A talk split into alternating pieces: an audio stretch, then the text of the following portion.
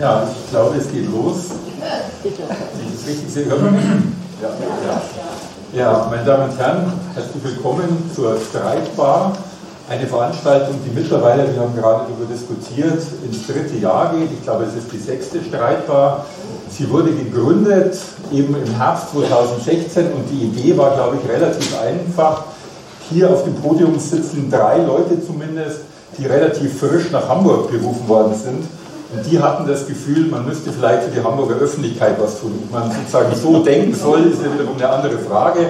Aber die Idee war schon, dass wir versuchen wollten, in irgendeiner Weise den intellektuellen Diskurs ein bisschen zu kanalisieren und über interessante Bücher zu sprechen. Das ist die Streitbar. Wie der Name schon sagt, sagt, geht es darum, dass wir Bücher diskutieren. In der Regel sind es vier oder fünf.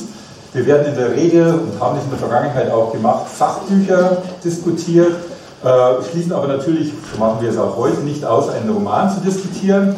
Wir werden eigentlich fast immer auf aktuelle Literatur zurückgreifen, also auf das, was im Herbst oder im Frühjahrsprogramm bei den Verlagen eben auftaucht, werden uns es aber auch nicht nehmen lassen, ab und zu mal einen Klassiker zu diskutieren. Und wir haben bisher die Praxis so gehalten, wir werden es auch in Zukunft so tun, dass wir uns bestimmte Themen ausdenken, bestimmte Themen, die aktuell sind und die in die Stadtlandschaft, aber auch in die aktuelle politische Diskussion passen und an denen wir sozusagen bestimmte Bücher austesten können sozusagen. Heute ist das Thema, ich lese es vor, weil es ein relativ kompliziertes Thema ist, Angstmacher, Hassprediger, Wutbürgerinnen. Sie können sich vielleicht vorstellen in etwa, um was es geht. Und wir freuen uns, dass wir hier zu Gast sein dürfen im Thalia Theater, dem ich ganz ausdrücklich nochmal danken möchte, weil dies, glaube ich, auch ein Ort ist, an dem man zu Recht kontrovers über bestimmte Themen diskutieren kann. Es ist aber auch eine Veranstaltung von verschiedenen Institutionen. Und ich fange an mit der Vorstellung, der ganz kurzen Vorstellung der Diskutanten hier. Ähm, Sie haben die Biografie, glaube ich, auf den Handzetteln der einzelnen Personen, weswegen ich das Ganze ganz kurz halten will. Es ist eine Veranstaltung des Hamburger Instituts für Sozialforschung, des Instituts für die Geschichte der deutschen Juden und der Hamburger Universität des Lehrstuhls für Gesellschaftsanalyse und sozialen Wandel. Wie gesagt, in Kooperation mit dem Thalia Theater. Und ich fange an mit der Vorstellung einer Einzelperson, Hilal Seskin. Äh, ich freue mich sehr, dass du hier bist. Und vielen bekannt, ich glaube, ich muss sie nicht groß vorstellen, weil es ja ohnehin auf den Handzetteln steht. Ähm, Schriftstellerin, also auch Roman, Autorin, aber gleichzeitig auch Publizistin, sehr streitbar mit sehr vielen Veröffentlichungen zu Tierrechten, zu Fragen der Identität. Also jemand, der sozusagen ein großes Spektrum bedient und die uns durch die Lebendigkeit in den vergangenen fünf Streitbars sozusagen unheimlich ans Herz gewachsen ist. Ich freue mich, dass du hier bist.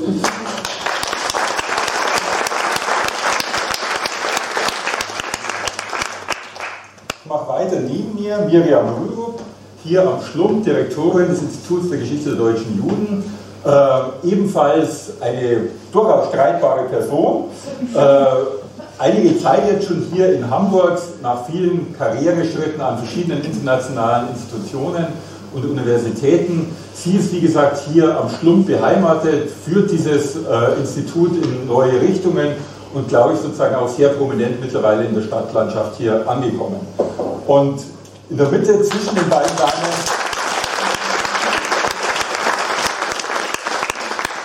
Dieter Necke, Professor eben für Gesellschaftsanalyse und sozialen Wandel an der Universität Hamburg, mit verschiedenen Publikationen natürlich schon in Erscheinung getreten.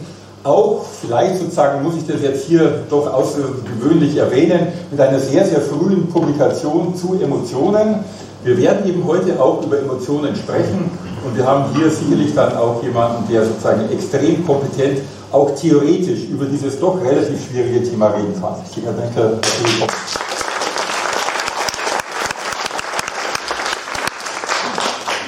Mein Name ist Wolfgang Knüppel, ich bin Direktor des Hamburger Instituts für Sozialforschung und ich sage Ihnen jetzt ganz kurz die Spielregeln. Wir werden vier Bücher heute besprechen. Wir werden anfangen mit Frank Bies, werden dann zu einem Buch von Martin Nussbaum und dann zu einem Buch von Julia Ebner übergehen, bevor wir dann zum Schluss einen Roman, einen Krimi besprechen werden. Äh, wir werden pro Buch etwa 20 Minuten Zeit haben. Es gibt jeweils immer eine Vorstellung des Buches von etwa fünf Minuten und danach haben wir etwa 15 Minuten Zeit zu diskutieren. Und wir werden am Schluss der gesamten Veranstaltung, also etwa so kurz vor halb zehn, werden wir sozusagen die Runde öffnen. Wir werden Sie fragen, ob Sie Diskussionsbeiträge haben, ob Sie Anmerkungen haben. Vielleicht kennen einige von Ihnen ja die Bücher und haben ganz andere Meinungen dazu wie wir, sodass wir Sie auch noch einladen würden, mit uns zu diskutieren. Damit mache ich jetzt Schluss. Wir wollen die Zeit nicht verplempern und verschwenden. Und deswegen gebe ich jetzt gleich auch das Wort an diejenige, die Frank Bies vorstellen wird, neben mir Miriam Rörup. Ja, vielen Dank. Ein kleiner Disclaimer vorweg. Ähm, wir beide sind, wir wussten es vorher nicht, ganz ehrlich. Äh, wir wussten es vorher nicht, wir sind beide genannt in der Danksagung, weil wir in der Zeit, in der Frank Bies, also der Autor dieses Buches, das wir jetzt als erstes diskutieren, äh, mit den Recherchen zu diesem Buch begonnen hat, äh, beide in Göttingen waren und dort äh, regelmäßig mit ihm diskutiert haben. Ich war damals sogar gewissermaßen verantwortlich für die Gastgeberschaft. Er war als ähm, Humboldt-Fellow, Alexander von Humboldt-Fellow zu Gast in Göttingen und ist nämlich eigentlich Historiker, der in den USA arbeitet, obwohl er ursprünglich für diejenigen, die das Buch vielleicht schon mal in die Hand genommen haben, werden es sofort entdeckt haben. Für die, die ihn vielleicht im Radio oder so schon im Interview gehört haben, werden es auch sofort gehört haben. Er kommt aus der Bundesrepublik, er kommt aus dem Südwesten der Republik, wie man ähm, bis heute sympathischerweise hört und bei mir möglicherweise auch hört. Also Sie merken, ich bin in mehrerer Hinsicht hier voreingenommen, positiv voreingenommen. Das könnte nun bedeuten, dass man dann so ein Buch überhaupt nicht mehr besprechen müsste. Andererseits muss man sich auch klar machen, wenn man ein Buch zur Hand nimmt und es hat jemand geschrieben, der einem sehr am Herzen liegt, dann gibt es auch so ein gewisses Unsicherheitsgefühl, denn was passiert, wenn einem das Buch nicht gefällt? Wie geht man dann damit um? Insofern bin ich sehr erleichtert, dass nach der Lektüre von knapp 500 Seiten ich sagen kann, dieses Buch kann ich Ihnen absolut empfehlen. Und lassen Sie sich von den 500 Seiten nicht abschrecken. Worum geht es nun hier drin? Er nennt es Republik der Angst. Äh, welche Republik gemeint ist, erkennt man an den Farben äh, relativ schnell. Die Bundesrepublik Deutschland ist gemeint.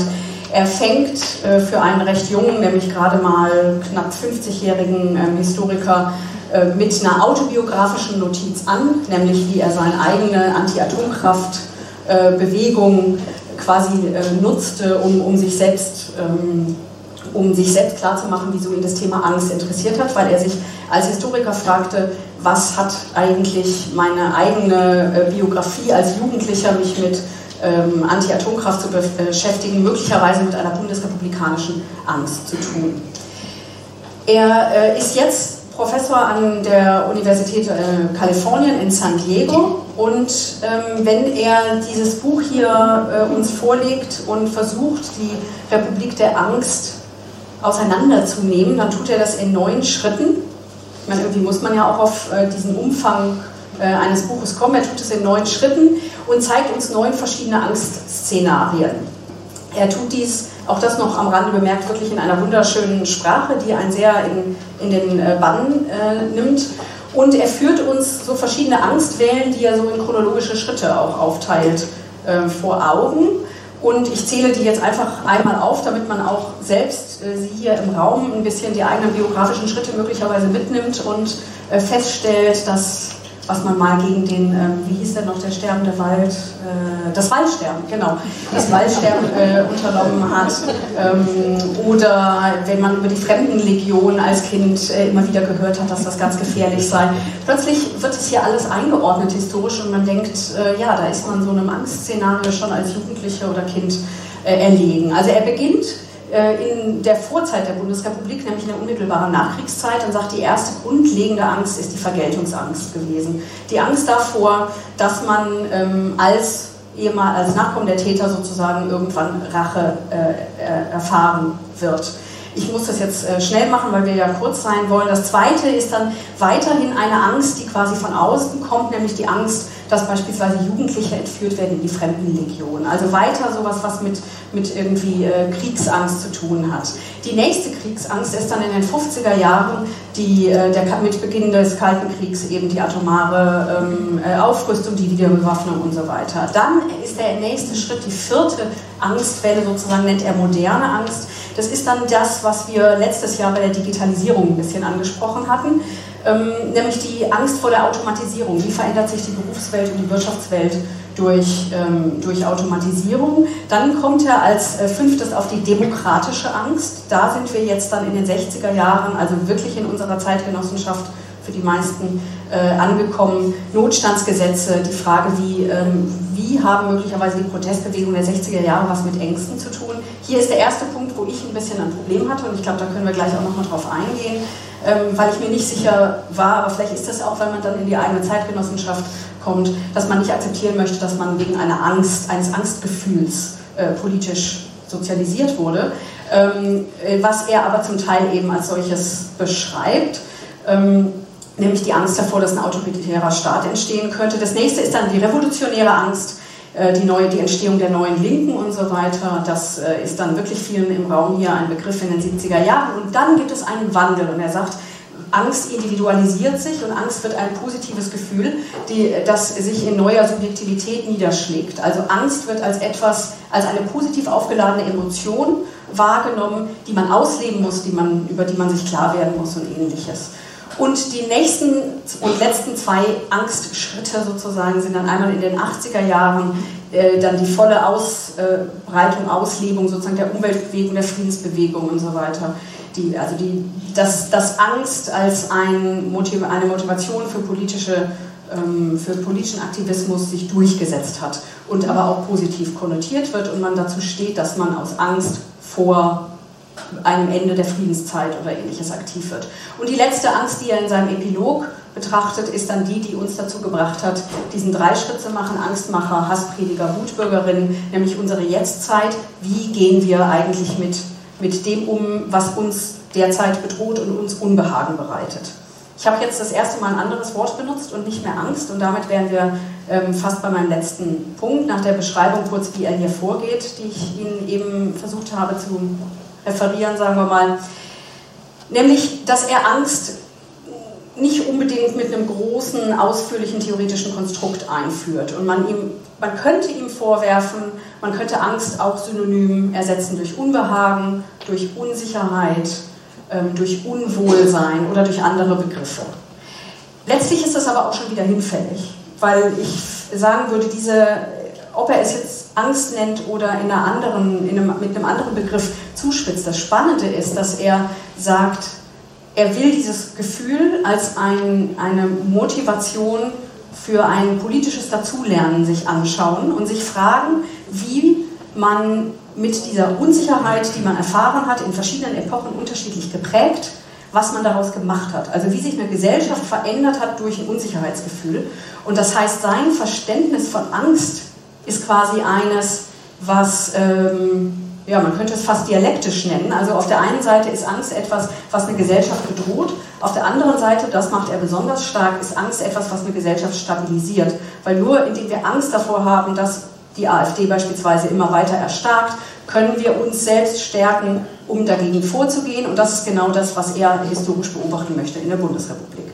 Und er beginnt damit, methodisch, wenn er, wenn er quasi darlegt, wie er vorgehen möchte als Historiker mit einer Gefühlsgeschichte, beginnt er damit, dass er sagt, man muss den Zeitgenossen das Recht zugestehen, dass sie selbst vor einer unsicheren Zukunft standen und dass sie selbst Angst hatten. Und es geht nicht darum, ihnen nachzuweisen, die Angst war nicht berechtigt. Also die Fremdenlegion hat keine Jugendlichen entführt oder die Peace haben sich nicht an den ehemaligen Tätern gerecht. Das ist gar nicht der Punkt, den er macht, sondern er fragt, wie konnte so eine Angst entstehen und was wurde daraus gemacht und was wurde daraus gelernt. Also ich fand das Buch wunderbar, ich kann es Ihnen wirklich nur empfehlen und ich bin sehr gespannt, was die anderen drei hier, vor allen Dingen der Emotionsforscher äh, in der Runde dazu zu sagen hat.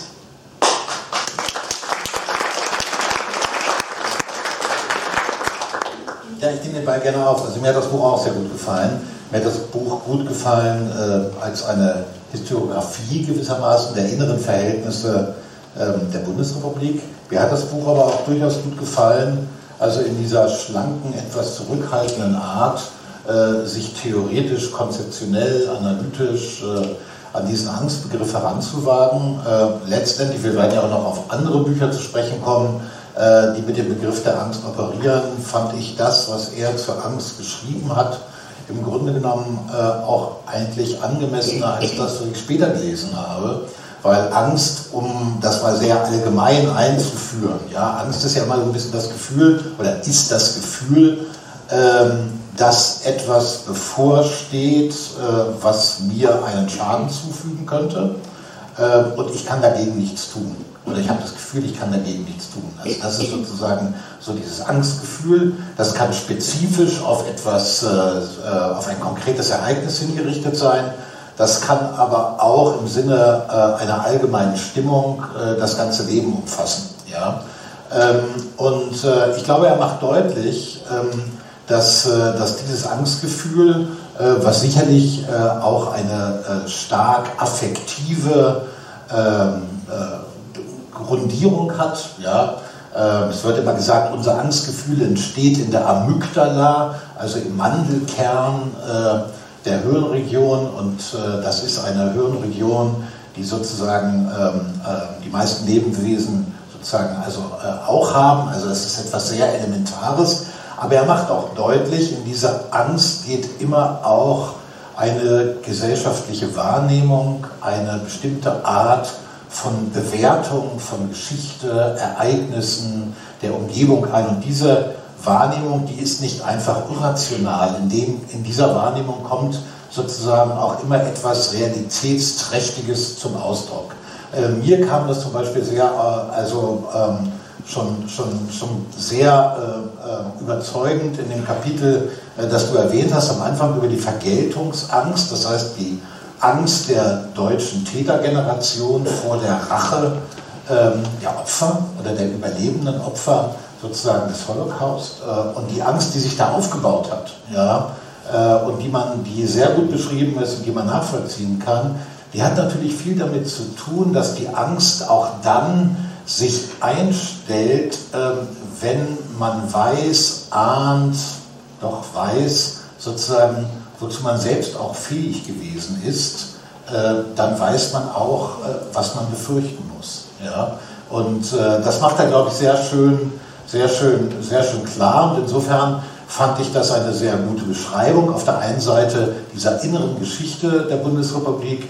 Ich fand es analytisch äh, erstmal nicht falsch und richtig. Und äh, ich fand auch, das wird, wird dann mein letzter Punkt sein, also über Angst und die Deutschen, Angst und die Bundesrepublik ist ja auch immer viel gesprochen worden. Wir kennen diesen Begriff der German Angst und äh, es ist ja immer so ein bisschen davon geredet worden, also die, die, die Deutschen, die sind so ein bisschen betrunken von ihrem Waldsterben und haben so einen ängstlichen oder haben einen Nationalcharakter der Angst. Ja? Und, äh, und das rückt er, wie ich finde, äh, auch ein bisschen zurecht, indem er, ich gebe nur eine Episode wieder, äh, die auch nun für mich irgendwie biografisch äh, äh, einigermaßen wichtig gewesen ist, also die Friedensbewegung Anfang der 80er Jahre, wo man dann in Bonn auf dem Hofgarten gestanden hat äh, und wo vielfach dann später die Rede war, also dass bei diesen großen Demonstrationen also eine, eine, eine grassierende Angst herumlaufen würde, die gewissermaßen auch so irrational wäre. Ja? Und ähm, er diskutiert das alles, um dann aber sehr trocken festzustellen, äh, mit dem Blick des Historikers, äh, dass äh, seit der Erfindung der Atombombe die Welt noch nie, niemals äh, so dicht an einem Atomkrieg gestanden hat äh, wie 1983. Ähm, das heißt also, es mögen überschießende Fantasien, Projektionen eine Rolle gespielt haben. Und gleichzeitig zeigt er aber auch, dass reale Gefährdungen, ja, ähm, die Grundierung dieser Ängste auch bereitgestellt haben.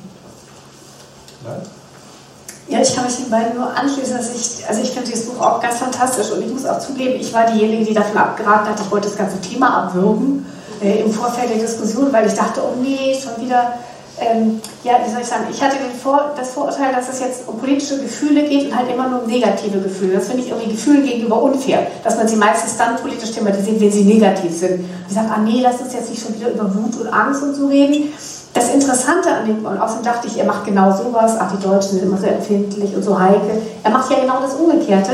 Und das Witzige ist, es ist ein negatives Gefühl, Angst ist nichts Positives, aber trotzdem erweist es sich als produktiv. Ja? Und ähm, also die apokalyptische Vorahnung und dann eben das Kämpfen dagegen oder das, die Verpflichtung, eine bessere Vision auszugestalten, eben weil man vor etwas Schlimmer, eine schlimme Vision, einen Albtraum vor Augen hat. Das finde ich total interessant, wie sich das durch, durch die Debatte zieht. Und Miriam hat schon gesagt, auch so biografisch. Ich meine, ich bin 1970 geboren. Ich kann eigentlich vieles von denen jetzt nicht bewusst wahrgenommen haben. Ich fand es total irre, wie man dieses Buch liest und, und so Sedimente eigener politischer Wahrnehmung noch in Debatten, die man 20 Jahre später geführt hat, wiedererkennt, die aber eigentlich viel früher zu verorten sind. Ich weiß nicht, wie das äh, sozialpsychologisch funktioniert, aber es ist total verrückt, wenn man das so, äh, so liest. Ähm, ja, was weiß ich, bei den Autonomen 1992 haben wir Sachen diskutiert, da dachte ich, das ist ja 1963, jetzt nach dem Buch oder sowas. Also so, so der Widerhall der Geschichte und, und, und äh, der Epochen vorher, das ist wirklich sehr interessant. Was ich ein bisschen anders verstanden habe oder was ich anders formulieren würde, ist das mit dem Positiv, also dass die Ängste positiv, ich würde sagen, er beschreibt eine, eine Wandlung gegenüber Gefühlen insgesamt in den 70er Jahren äh, mit dem Heraufkommen so einer therapeutischen Kultur oder ich-bezogenen Kultur, also dass es sehr wichtig war, sich zu kennen, über sich nachzudenken und so. Ich sage das jetzt nur im Tonfall, ich halte das alles auch für wichtig. Aber zu den bedrückendsten Passagen in diesem Buch gehören eigentlich die aus den 70er Jahren, wo immer so Innenschau, also er äh, spricht über Tagebücher, wo so Leute Innenschau betreiben und sich analysieren und zerfleischen und immer überlegen, ob sie die richtigen Gefühle haben und wo die falschen Gefühle jetzt herkommen und ob sie durchs Patriarchat vergiftet sind oder wie sie, also alles gedanklich total nachvollziehen kann. Ich will mich darüber nicht lustig machen, ja, aber da kriegt man, also das ist total traurig, wenn man das so liest. Ne? So Auszüge aus, aus Tagebüchern, wie die Leute sich mit sich selber rumquälen. Ähm, das, aber das ist ja auch tatsächlich, wenn man da in den biografischen Bereich kommt, oder? Und ja, ja, natürlich. Ich meine nur, aber ich würde nicht sagen, dass er die Angst plötzlich positiv wertet, sondern dass, dass er sagt, äh, Emotionen wurde insgesamt eine andere Rolle überhaupt. Äh, es wurde wichtig, über Gefühle zu sprechen. Vorher war es wichtig, Gefühle zu verdrängen oder sich nichts anmerken zu lassen und plötzlich gehörten Gefühle, Gefühle haben und seine eigenen Gefühle kennen und über Gefühle sprechen, gehörte zum Politischsein dazu. Ähm, es gibt noch ein Problem, also vielleicht sage ich es jetzt mal kurz, was ich so ein bisschen hatte an manchen, gerade wenn es aktueller wurde, also heutige Klimadiskussionen und übrigens auch AfD-Diskussionen, finde ich, also die kommen da praktisch nicht vor. Also das ist eigentlich, das gut kann man sagen, da hat er vielleicht keine Zeit zu gehabt als Historiker. Also, aber ähm, da habe ich mich dann gefragt, die Mechanismen, wie eine Gesellschaft sich solche Diskurse strickt, wird sehr wenig angesprochen eigentlich. Ja, also wieso haben äh, an, an ein, zwei Stellen thematisiert er mal, dass vielleicht so ein gewisser Mediendiskurs anders war als der gefühlte, die, die Gefühlslage in anderen Schichten oder so. Es wird wenig erklärt. Und ich habe gedacht, gerade wenn man so die Medienpolitik der letzten Jahre betrachtet, muss man sagen, die Angst heute, würde ich schon sagen, wird auch geschürt durch, ähm, durch Mechanismen, die in unsere Medien eingebaut sind, sowas wie Quoten heischen auf, um Aufmerksamkeit, auch Eitelkeiten von Journalisten, äh, Marktbeherrschung, Meinungsmachen wollen. Also das wird auch getan. Also Ängste werden auch produziert. Nicht unbedingt, dass da jemand sitzt und denkt, oh ja, wir jagen jetzt mal einen Schrecken ein. Aber die ganzen Talkshows, die sich mit der Angst vor Islam zum Beispiel befassen, die machen das natürlich in diese tollen Suggestivfragen, weil das eben zieht und die besetzen kontrovers, weil das eben natürlich einen Krach gibt. Und da ist es ein bisschen nicht jetzt gesteuert im Sinne eines Masterminds, eines bösen Masterminds, aber es ist eben auch gemacht. Und das ist meine offene Frage an dieses Buch. Wie, wie entsteht das eigentlich? Wer sind die Player? Wer, wer redet über diese Ängste? Wer produziert sie? Wer profitiert von ihnen und so? Das ist eigentlich dann doch ein bisschen diffus, finde ich. Hm. Ja. Also ich, im Prinzip würde ich mich bei vielen anschließen. Also ich habe auch das Buch gerne gelesen. Ich glaube, man muss auch sagen, es ist sehr gut geschrieben. Ja, also es hat einen theoretischen Teil, wie alle Sachbücher oder wissenschaftlichen Bücher, aber der theoretische Teil hält sich sehr dezent zurück und danach wird eine relativ chronologische Erzählung in den Kapiteln, die du ja referiert hast, sozusagen dargeboten. Ich glaube, er hat tatsächlich eine enorme Fähigkeit, sich einzudenken in die jeweiligen Zeiten. Also er bringt die Sachen ganz gut auf den Punkt, die emotionalen Stimmungen zu den jeweiligen Zeitpunkten, über die er dann redet. Ich glaube, wenn man Kritik üben will, und das müssen wir ja an einem bestimmten Punkt, könnte man zwei oder drei vielleicht nochmal stärker machen. Ich würde auch sagen, wie Hilal, dass es im Prinzip an manchen Stellen mir zu wenig erklärend ist. Ja, es ist sozusagen, manches ist mir einfach zu deskriptiv. Und man hätte sich schon gefragt, warum kommen zu bestimmten Zeiten bestimmte Diskussionen so stark in den Vordergrund und andere eben nicht. Ich hätte mir auch gewünscht, zumindest ein bisschen auch mehr komparative Reflexionen, weil ich meine, der Titel sagt ja auch ganz klar Republik der Angst und damit ist die Bundesrepublik Deutschland sozusagen gekennzeichnet. Aber natürlich wird man sich immer fragen, wie war es denn in Frankreich oder wie war es in Polen oder wie war es wo auch immer. Gab es denn da auch ähnliche Ängste? Sind denn die Deutschen wirklich so angstbesetzt? Oder ist das eher was, wenn man genauer hinschaut, was in jeder Nation irgendwie vorkommt? Also auch da sozusagen hätte man vielleicht nochmals eine Reflexionsschleife einbauen können. Und letzter Punkt würde ich auch wieder recht geben. Ich finde die Bücher eigentlich am stärksten, das Buch eigentlich am stärksten in den Kapiteln, die um die 50er, 60er und 70er Jahre gehen. Weil da hatte ich wirklich das Gefühl, da sagte mir unheimlich viel Neues. Die unmittelbaren Ausführungen zur Gegenwart fand ich manchmal, ja, dachte man sich, ja, kann so sein, kann aber auch nicht sein. Also da würde ich sagen, je weiter er zurückgeht, umso interessanter wird die Diskussion.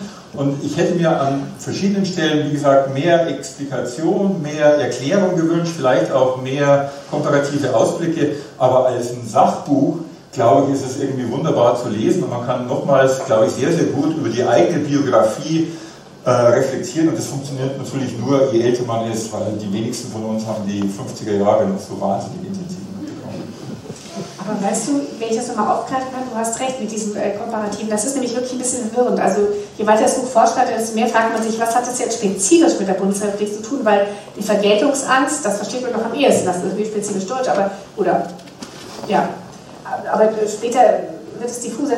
Ich denke, es, die generelle These, gerade weil sie eine Rehabilitierung der Angst ist, als produktives politisches Gefühl, ja, als ein Mechanismus, der, äh, wie Miriam gesagt hat, ähm, Gesellschaften erschreckt und potenziell auseinanderzutreiben droht, aber eben auch stabilisiert, weil sie sich dazu verhalten müssen. Ja, das ist ja wirklich ein interessanter allgemeiner Befund. Und eigentlich dieser allgemeine Befund widerspricht aber dann der Behauptung, es handelt sich um äh, ein spezifisch deutsches Phänomen. Also eigentlich müsste das Rehabilitierung der Angst am Beispiel der Bundesrepublik oder so.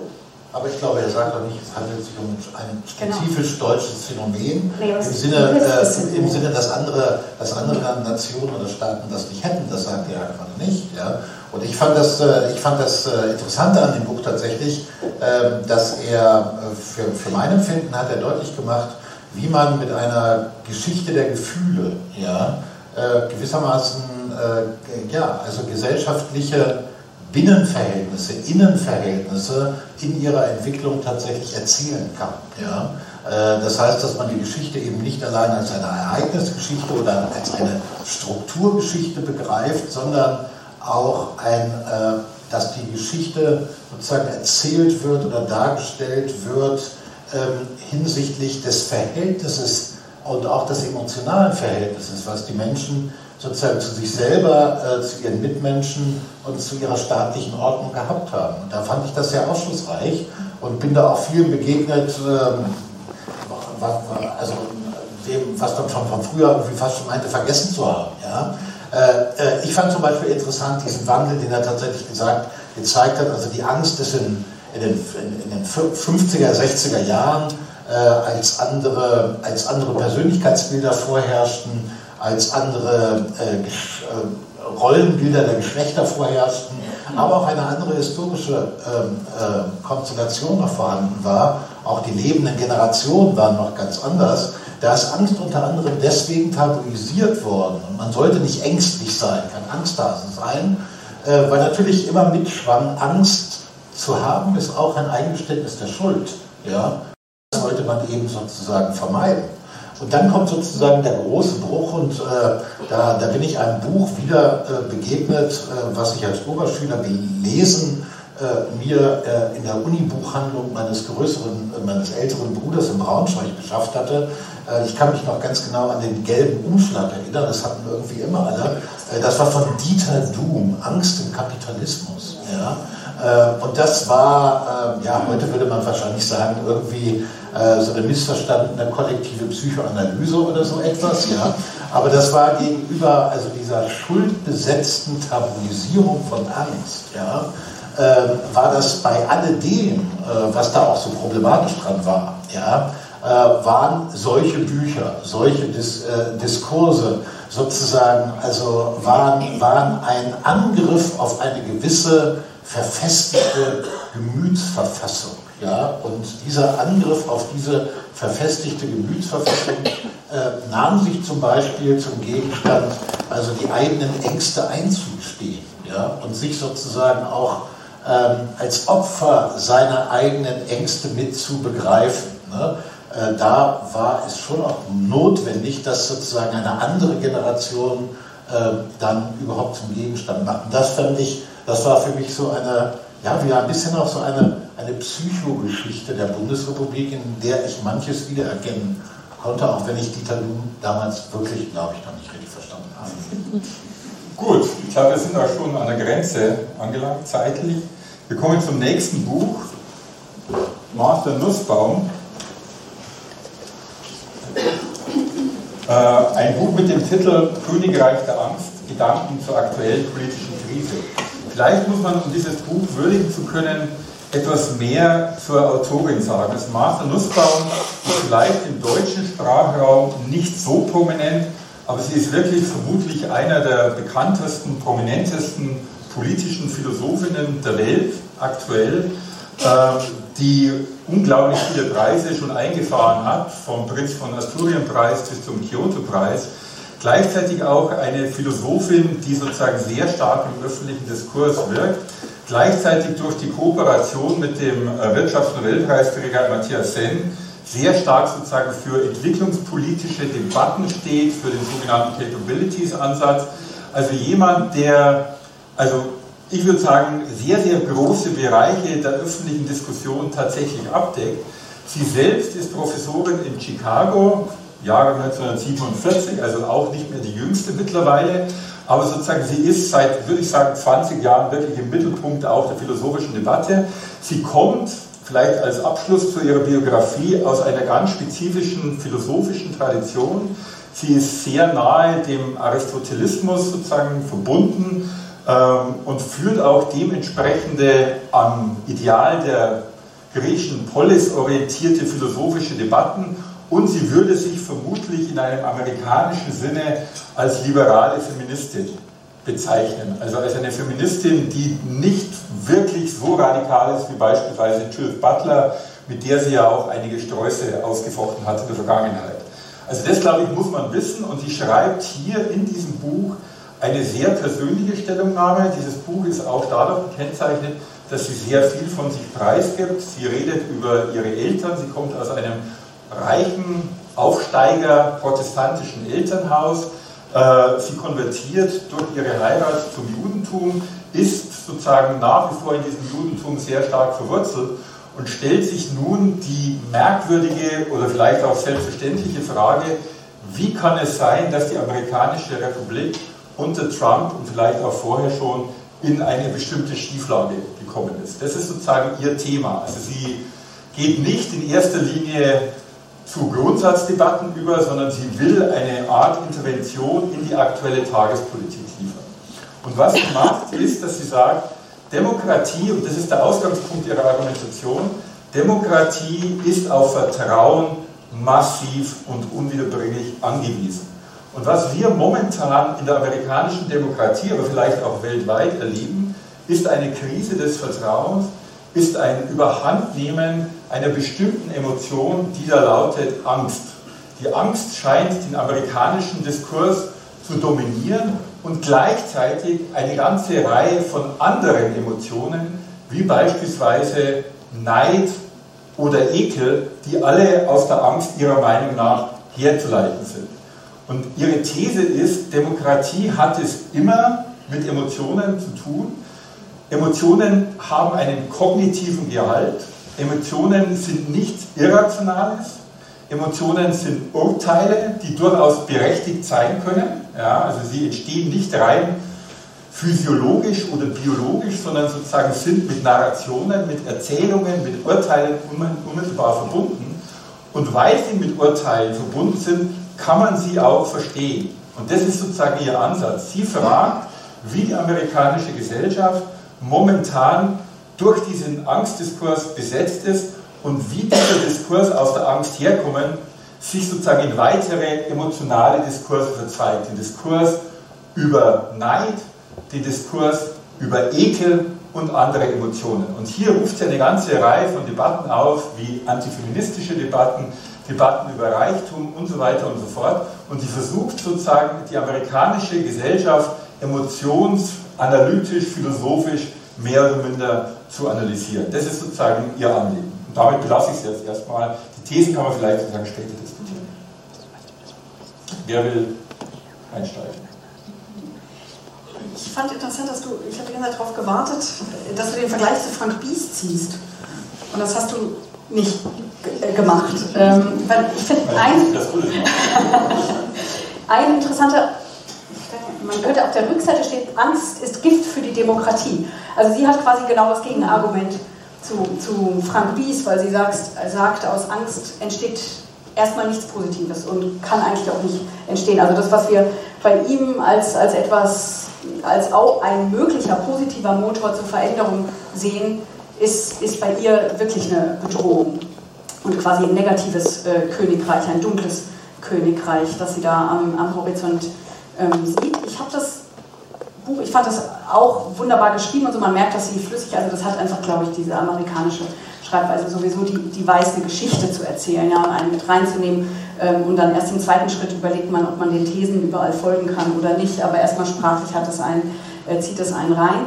Was mich aber regelmäßig genervt hat, ist, dass sie, und das, dass sie durchaus so eine anthropologische Grundkonstante immer annimmt. Ja. Und es kommt immer wieder der Vergleich zum Kind und das Kind äh, die Urangst und eine Gesellschaft auf sowas körperliches, biologisch werdendes zurück zu reduzieren quasi und zu sagen, äh, unsere Ängste haben letztlich mit der Geburtsangst oder was auch immer zu tun. Das finde ich einfach eine schwierige ähm, Haltung und diese Analogien macht sie relativ häufig.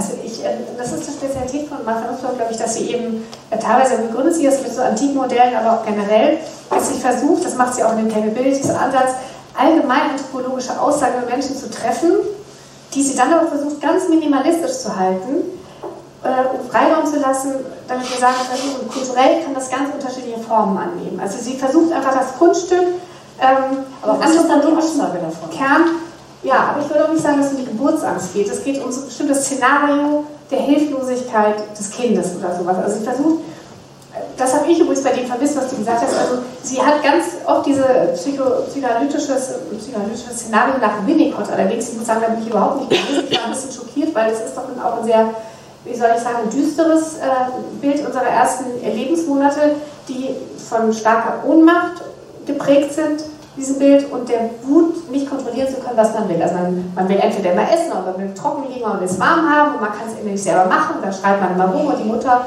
verständlicherweise ist dann immer unzufrieden. Also ich kenne jetzt diese Winnicott-Variante nicht so, da ich mich viel auch mit feministischer Ethik befasst habe, da wird ja ein anderes Bild, da, da, da hält man es ja mit den positiven Anarchisten zu sagen, nein, äh, es ist für die Menschen auch Kennzeichen, dass wir uns umeinander kümmern. Ja, was erlebt das Kind? Fürsorge. Ich meine, ohne Fürsorge hätten wir nicht überlebt. Also man kann die ersten Wochen und Monate als Entbehrung und Angst und Ohnmacht zeichnen, man kann sie aber auch eigentlich zeichnen als Fürsorge und es wird ja immer eine Lösung gebracht, für die man eigentlich gar nichts machen muss. Man wird ständig beschenkt. Ja? Das ist ja die andere Sicht auf diese ersten Monate. Das hat mich dann verwirrt. Aber für sie ist das eben äh, wichtig, um zu erklären, der Zorn oder die, nein, die Angst und auch die Wut, die daraus äh, aus zum Beispiel Ohnmacht entsteht, gehören einfach dazu. Das finde ich ist schon mal, ja, ist ein trivialer Satz, aber der ist auch ganz wichtig. Also gerade wenn man danach sowas sagt wie es gibt, es ist ein potenzielles Gift für die Gesellschaft. Ja, was hinten auf dem Klappentext steht, das ist, da kann der Autor ja auch nichts für. Ne? Also muss man auch mal dran denken. Ne? Ähm, also es ist ein potenzielles Gift. Und die Idee ist halt, wieder mit den alten Griechen, nicht mit dem stoischen Modell, aber eben mit dem aristotelischen, man kann Emotionen formen. Wir können uns bilden. Es hat viel mit Charakterbildung zu tun. Wie können so problematische Gefühle wie, wie Wut, Angst, Zorn, wie können die kanalisiert werden? Wie erzieht man sich? Wie, können, wie kann das Gefühl, ich kriege nicht genug, äh, wie kann das in einen sinnvollen Gerechtigkeitsdiskurs überführt werden? Wie kann man einen schlechten, gehässigen Neid ersetzen durch einen sinnvollen Diskurs, wer möchte was, wer braucht was, was können wir dem geben. Ja? Und das finde ich ein sehr interessantes Modell, um überhaupt über diese Fragen nachzudenken. Ja? Ich möchte gleich trotzdem was Kritisches auch anmerken, also obwohl ich sie wirklich total verteidigen würde und ich bin Also ich, ich habe meine Magisterarbeit über diese Frau geschrieben, auch später. Also ich, ich dachte immer, ich kenne jedes Buch von ihr, denke ich, mein Gott, sie muss doch jetzt irgendwann mal alles geschrieben haben. Und dann schreibt sie wieder so was super Interessantes. Ich finde dieses Buch wirklich toll. Aber was mir auch an diesem Buch bisschen auf die Nerven geht, oh, man ist so unbeliebt. Alle Leute sind so wohlerzogen. Also das jetzt, ja, man muss so sich immer so gut unter Kontrolle haben. Ja? Also klar, Vergeltungsgedanken, die führen nirgendwo hin, Rachegedanken gehören nicht in ein modernes Gerechtigkeitskonzept. Stimme ich total überein. Ja? Aber es gibt Situationen, da sind Leute am Ausflippen. Ja? Es gibt Situationen, da sind Leute wütend. Und es ist nicht jeder in jedem Moment so super durchtherapiert, dass er das ganze bürgerliche Klavier der korrekten Emotionen spielen kann. Wissen Sie, was ich meine? Also ist, man muss so sehr perfekt sein in diesem Buch. Oder man muss so sehr perfekt sein in diesem ganzen Selbsterziehungsmodell. Und da habe ich manchmal gedacht, das geht mir auch auf den Wecker. Das ist mir einfach so ein bisschen, ja, versteht ihr, das ist ein bisschen Etipetete. Es ist wunderschön, aber es ist auch ein bisschen Etipetete. Ja, verstanden. Ja, oder? Ja. ich kann das glaube gut an, ich kann das sehr gut anknüpfen. Ähm, also ich habe auf der einen Seite habe ich das Buch gerne gelesen, äh, weil, äh, das hat der Wolfgang Knöbel ja schon gesagt, dieses Buch versucht sozusagen ähm, äh, seine philosophische Grundierung äh, in der antiken Philosophie, vor allen Dingen bei Aristoteles zu finden.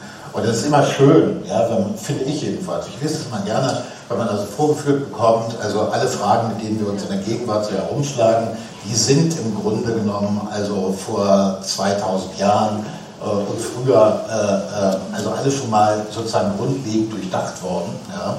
Ähm, und das hat mir auf der einen Seite immer sehr gut gefallen. Das hat auch ein bisschen was, da stimme ich dann Urteil zu. Es hat auch was, sozusagen, es ist ein Buch einer gebildeten Dame, ne?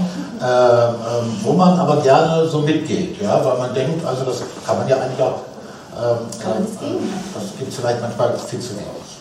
Äh, dann bin ich aber äh, zunehmend skeptisch geworden äh, und, äh, und habe eigentlich ähm, festgestellt, ähm, dass ich mit vielem, wenn dem meisten, überhaupt gar nicht mitgehen kann.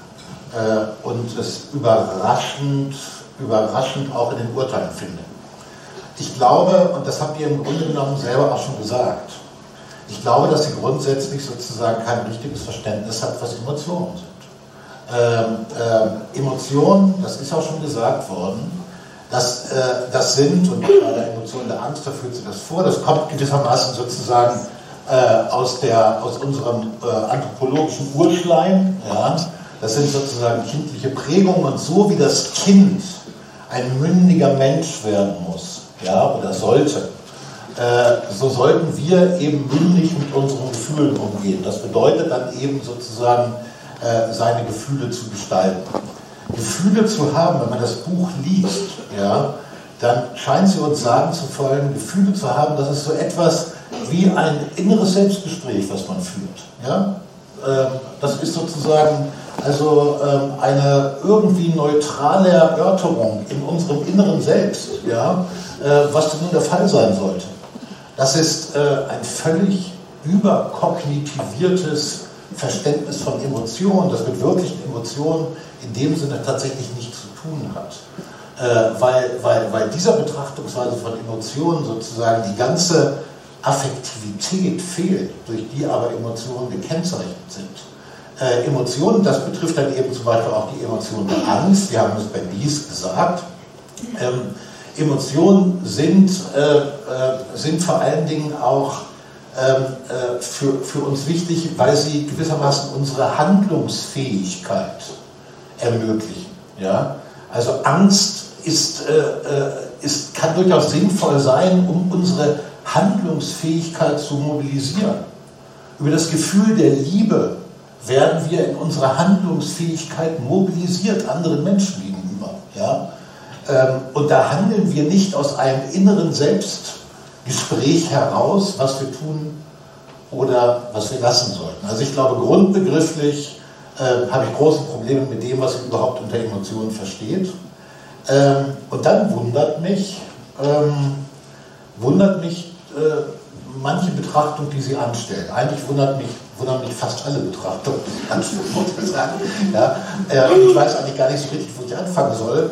Äh, aber ich nehme mal ein ganz schlagendes Beispiel, weil sie sich ja immer so auf den Aristoteles bezieht. Ne? Sie diskutiert Neid und dann definiert sie, was Neid sei.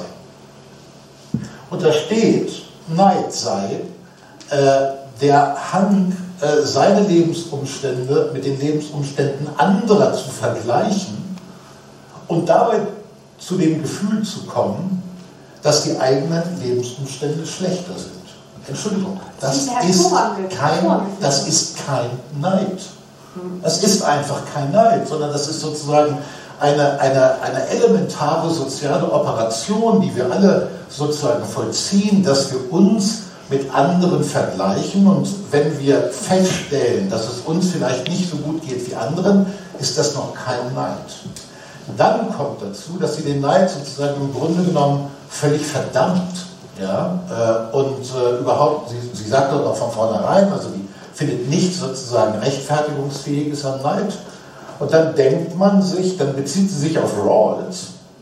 Und äh, wenn man den zufällig auch gelesen hat, ja, äh, zufällig auch weiß, dass der zu Neid geschrieben hat und zufällig auch weiß, dass der wiederum sozusagen auf Aristoteles zurückgeht, dann wundert man sich, warum eigentlich ähm, diese berühmte aristotelische Formel, dass es nämlich einen gerechten Unwillen gibt, äh, der eintreten kann und dass man dann sozusagen keinem Menschen seinen Neid verübeln kann, ja, wenn, es, wenn, wenn, es aus, wenn, wenn dieser Neid aus diesem gerechten Unwillen herauskommt, das kommt da überhaupt nicht vor.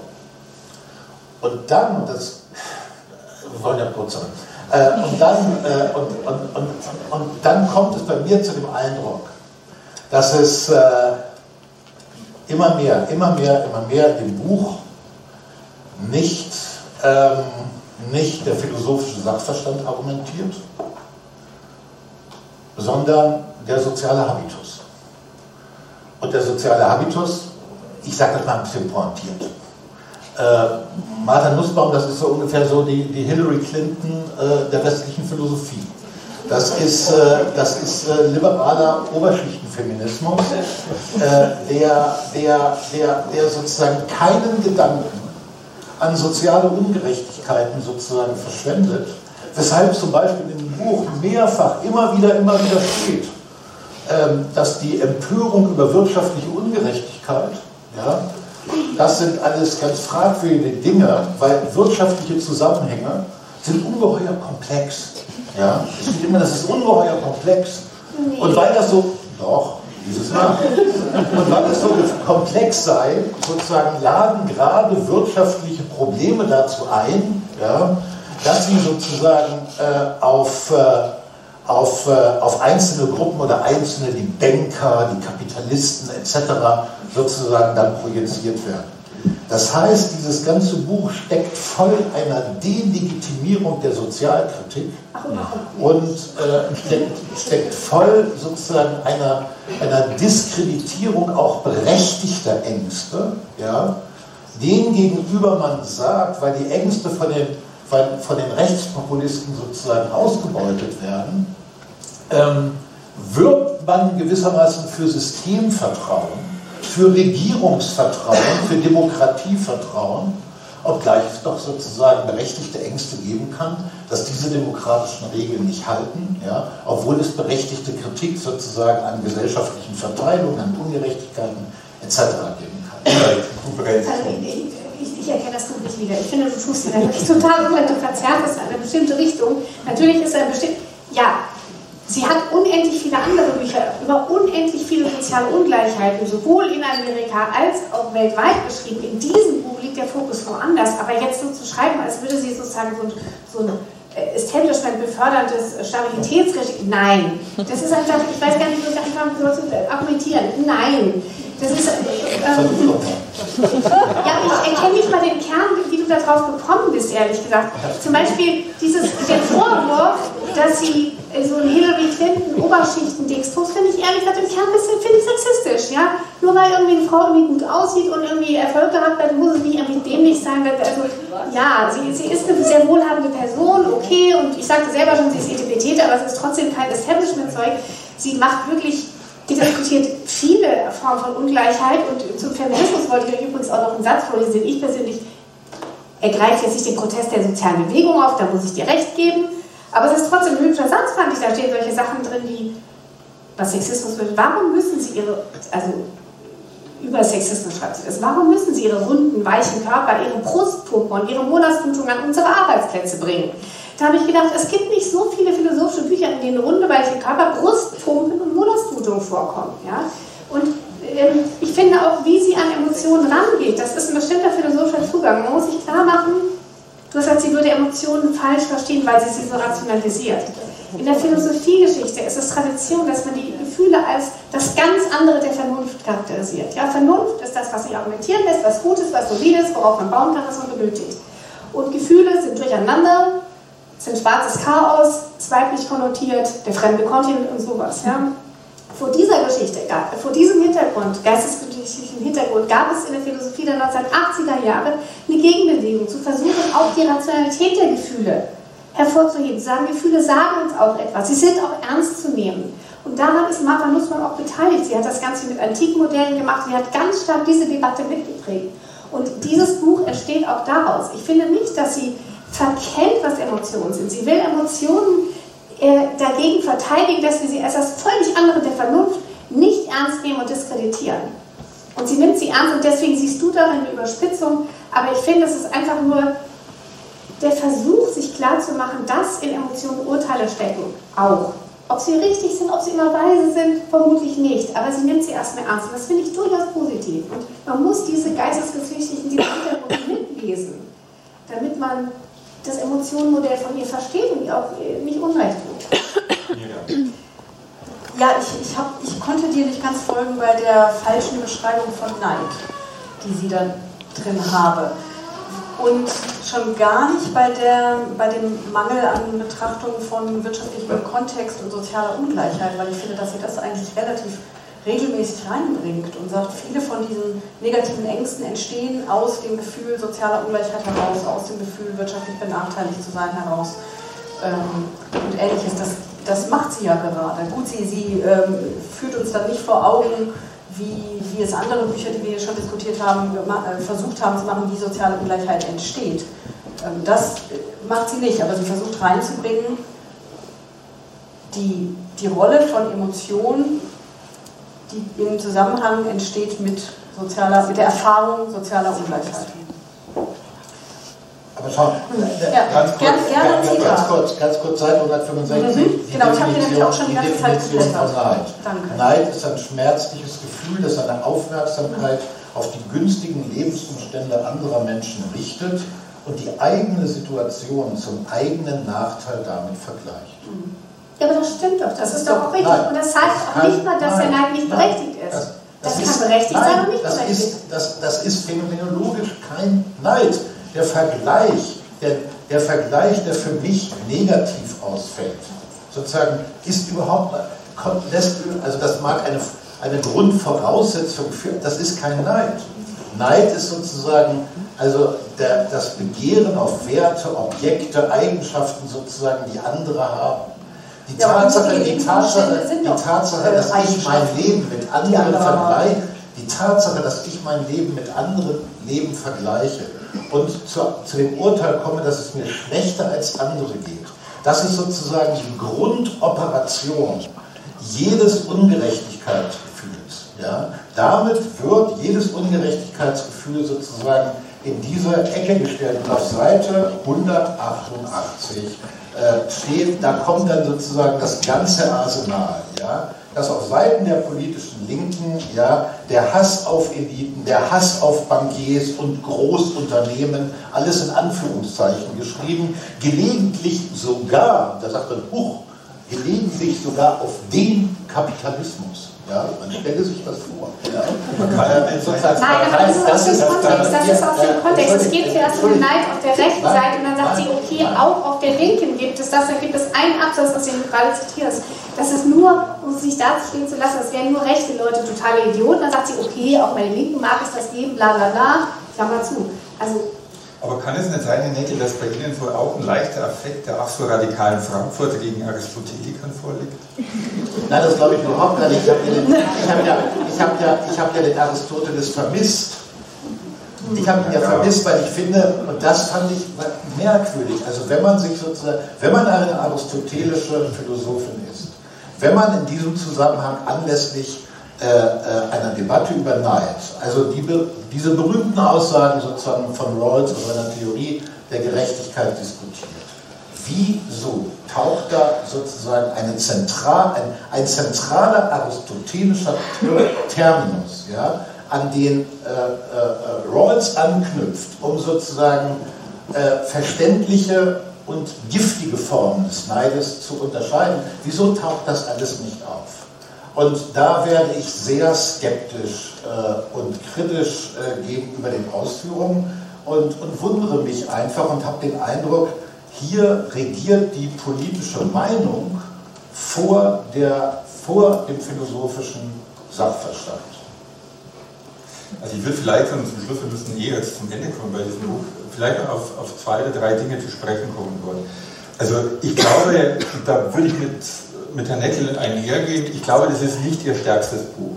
Ja, ich glaube, es gibt von Martin Nussbaum stärkere Bücher als dieses. Ich glaube sozusagen, wo man sozusagen die Schwächen finden kann, ist jetzt nicht unbedingt, wie definiere ich unterschiedliche Emotionen, weil ich glaube, der Streit innerhalb von Soziologie, Philosophie, was auch immer, wie man richtig Emotionen zu definieren hat, der wird sozusagen noch ewig weitergehen, das ist einfach zu lösen. Worauf ich zumindest die, die neugierigen oder potenziell neugierigen Leser hinweisen will, ist, sie macht ja zum Schluss dieses Buches mehr oder minder Vorschläge auch, wie man sozusagen diese negativen oder diese toxischen Emotionen irgendwie in den Griff bekommen könnte. Und sie redet in dem Zusammenhang von sechs Schulen der Hoffnung. Ja? Also sie redet davon, welche Strukturen müsste man stark machen, müsste man erfinden, wie auch immer, um quasi die Emotionalität in der amerikanischen Gesellschaft in eine bestimmte positive Richtung zu gehen. Und da würde ich sagen, ist es natürlich hat sie natürlich äh, Positionen, die alles andere natürlich als Common Sense sind. Sie fordert beispielsweise eine dreijährige Dienstpflicht für Männer und Frauen, um sozusagen das Gemeinschaftsgefühl in irgendeiner Weise, das ihr in den USA verloren gegangen zu sein scheint, zu stärken.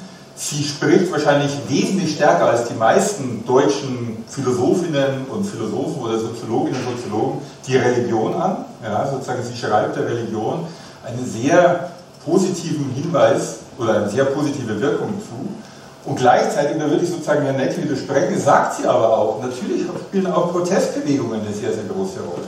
Ja, Protest gegen unterschiedliche Formen, gegen, gegen Unterdrückung von Frauen, aber auch ökonomische Unterdrückung sozusagen. Diese Protestbewegungen sind auch Schulen der Hoffnung. Und wir, und ich würde jetzt so Ihre Position beschreiben, wir als Amerikanerinnen, wie auch immer, sollten diese sehr unterschiedlichen Schulen, so weit wie es geht, nutzen. Manches wird uns vielleicht gar nicht einleuchten, wenn sie sehr stark als eine der Schulen ja, die Dichtkunst bezeichnet. Ja, man sich denkt, naja gut, ob jetzt AfD-Leute durch Dichtkunst zu überzeugen sind, weiß man jetzt vielleicht nicht. Aber ich, sie versucht es zumindest in unterschiedlichen gesellschaftlichen Diskursen, diese Emotionen irgendwie in den Griff zu kriegen. Und ich glaube, das ist vielleicht die Stärke des Buches, aber gleichzeitig möglicherweise auch die Schwäche des Buches, weil man als Soziologe, jetzt rede ich als Soziologe, vermutlich vermissen würde, wo man sagt, na gut, wo sind die Anknüpfungspunkte, wo sind die gesellschaftlichen Kräfte, wo sind die sozialen Bewegungen oder religiösen Bewegungen oder was auch immer, die quasi ihre Schulen der Hoffnungen befördern können. Ich will aber jetzt nicht das letzte Wort haben. Irgendjemand darf noch ein kurzes Statement. Ich möchte vielleicht mal zu einem Punkt zurück, den Hilal vorhin äh, gesagt hat, nämlich äh, auf meine Reaktion mit diesem ständigen Vergleich von der Kindheit. Ja. Also es, es fängt immer wieder, bei, bei allen drei, bei den drei Schritten, Zorn, Ekel, Neid, fängt sie immer mit dem Kind an, also mit dem Säugling wohlgemerkt. Und letztlich ist ihr Zugang zu Gefühlen wirklich ein fundamental anderer als Frank Wies, weil bei ihr, je mehr wir darüber reden, fällt mir das noch mehr auf, es eigentlich darum geht, dass die die Menschwerdung darin besteht, dass wir unsere Gefühle bezähmen. Und nur indem wir sie bezähmen und bezwingen und letztlich in irgendeiner Weise unterdrücken und dann später hier in den 70er Jahren in den Therapiegruppen auftauchen würden bei Frank Wies, nur dann kriegen wir quasi eine gute Gesellschaft hin. Und ich glaube, deswegen hat mich auf Dauer das ein bisschen genervt, dieser, dieser ständige biologische Kindheitsvergleich. Damit sind wir noch, ein Satz, ein, aber nur ein Satz. Es geht so unheimlich viel um Hoffnung. Ich finde das schön, dass sie die, die Schwierigkeit der Hoffnung am Ende eben so beschreibt, weil wer will denn einfach Hoffnung verkaufen heute? Das geht doch überhaupt nicht. Man schreibt sich sowas wie, an dem Tag, an dem Trump gewählt wurde, warf ich mich in das Wasser des Zufalls, indem ich mein Engagement für einige vollkommen ungewisse Dinge verstärkte und mich ihnen ganz verschrieb. Das finde ich irgendwie schön, das mit dem Wasser des Zufalls. Dieses Schlusswort sollten wir jetzt haben, weil sonst sind wir vollkommen aus der Zeit. Wasser des Zufalls. Herr Neckel. Genau, jetzt geht es um das äh, nächste Buch, das Buch von Julia Ebner, Wut, was Islamisten und Rechtsextreme mit uns machen. Julia Ebner ist äh, eine österreichische Autorin, die in Wien als Ethnologin ausgebildet äh, wurde und über viele Jahre äh, mittlerweile schon in Organisationen äh, gegen den politischen Extremismus, zur Prävention von Extremismus gearbeitet hat. Ähm, und ähm, also ihre Ihre Homebase ist äh, gewissermaßen das in London ansässige Institute for Strategic Dialogue. Äh, das ist geführt von Peter Neumann. Ja? Äh, und den kennen Sie vielleicht auch tatsächlich. Äh, es, gibt ja, es gibt ja im Fernsehen immer viele Terrorismusexperten, ne? Äh, der ZDF-Terrorismusexperte etc.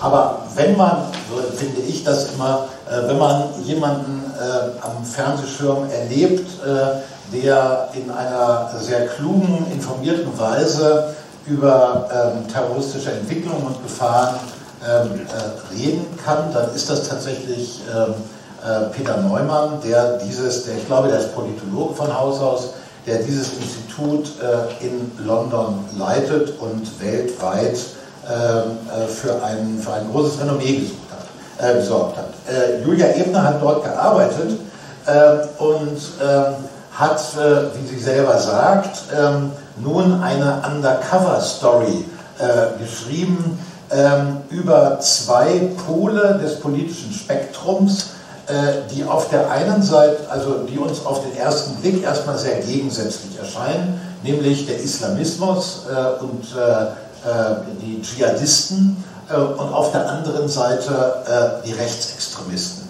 Und was sie zeigen will, ist, dass diese beiden extremistischen äh, Tendenzen gewissermaßen wie kommunizierende Röhren aufeinander verweisen und diese scheinbar feindlichen Welten doch ziemliche Ähnlichkeiten aufweisen.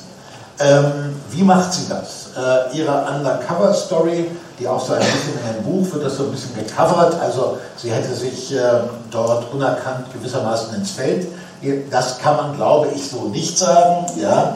Ähm, äh, sie hat, was sie tatsächlich gemacht hat, ist, äh, sie hat Veranstaltungen besucht äh, äh, von, von Salafisten auf der einen Seite, von rechtsextremistischen Organisationen auf der anderen Seite. Sie hat äh, äh, an Diskussionen dort teilgenommen, sie hat Demonstrationen besucht. Ähm, also das heißt, irgendwie auch öffentlich zugängliche Ereignisse, das ist äh, gute ethnologische Feldarbeit. Sie hat mit, äh, mit Menschen gesprochen, mit Akteuren gesprochen und äh, sie hat äh, sich vor allen Dingen auch Dokumente angeguckt, äh, die sie vor allen Dingen aus der Online-Kommunikation gewonnen hat. Also die Online-Kommunikation ist ja, was sowohl den Dschihadismus betrifft wie die Rechtsextremen betrifft, ähm, sehr, sehr wichtig. Die Mobilisierungen laufen heute vielfach oder eigentlich hauptsächlich sozusagen über das Internet. Damit hat man natürlich auch versucht, also bestimmte Zugriffe, ja, und das hat sie gemacht. Sie hat sich also sozusagen in die Seiten eingehackt und äh, oder ist in die, in die Chats gegangen, in die Gruppen gegangen und so hat das alles so rekonstruiert. Ähm, und äh, hat dann vor allen Dingen, deshalb finde ich den Titel so ein bisschen äh, fehlgehend. Also sie hat sich eigentlich mehr mit, im Englischen würde man sagen, mit Narratives beschäftigt, ja, also mit den Erzählungen, mit den Narrationen, ja, wodurch, also was eigentlich zur Begründung der eigenen Weltsicht alles so von sich gegeben wird, ähm, woraus diese eigene Weltsicht besteht.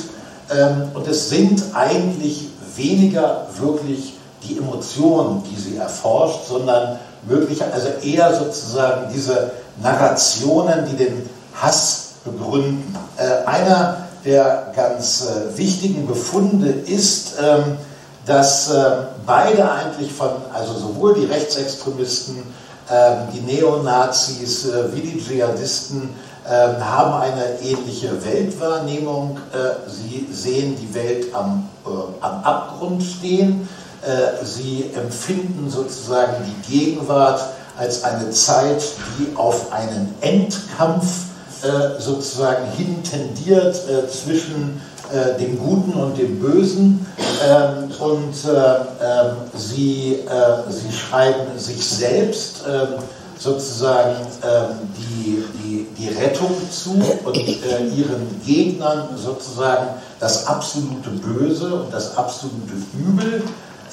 Und sie entwickeln interessanterweise, und das ist das, wie ich finde, auch wirklich das Interessanteste an dem Buch, sie entwickeln ähm, äh, unbewusst oder nicht abgesprochen gemeinsame Drehbücher, wie man nämlich äh, die Mehrheitsgesellschaft durch gezielte Provokationen, durch gezielte Interventionen ähm, verwirren kann, wie man die Mehrheitsgesellschaft polarisieren und verunsichern kann, ja, um sozusagen diese Verunsicherung, äh, diese, äh, diese Desorientierung äh, äh als Stärkung äh, der eigenen Strategie zu nehmen.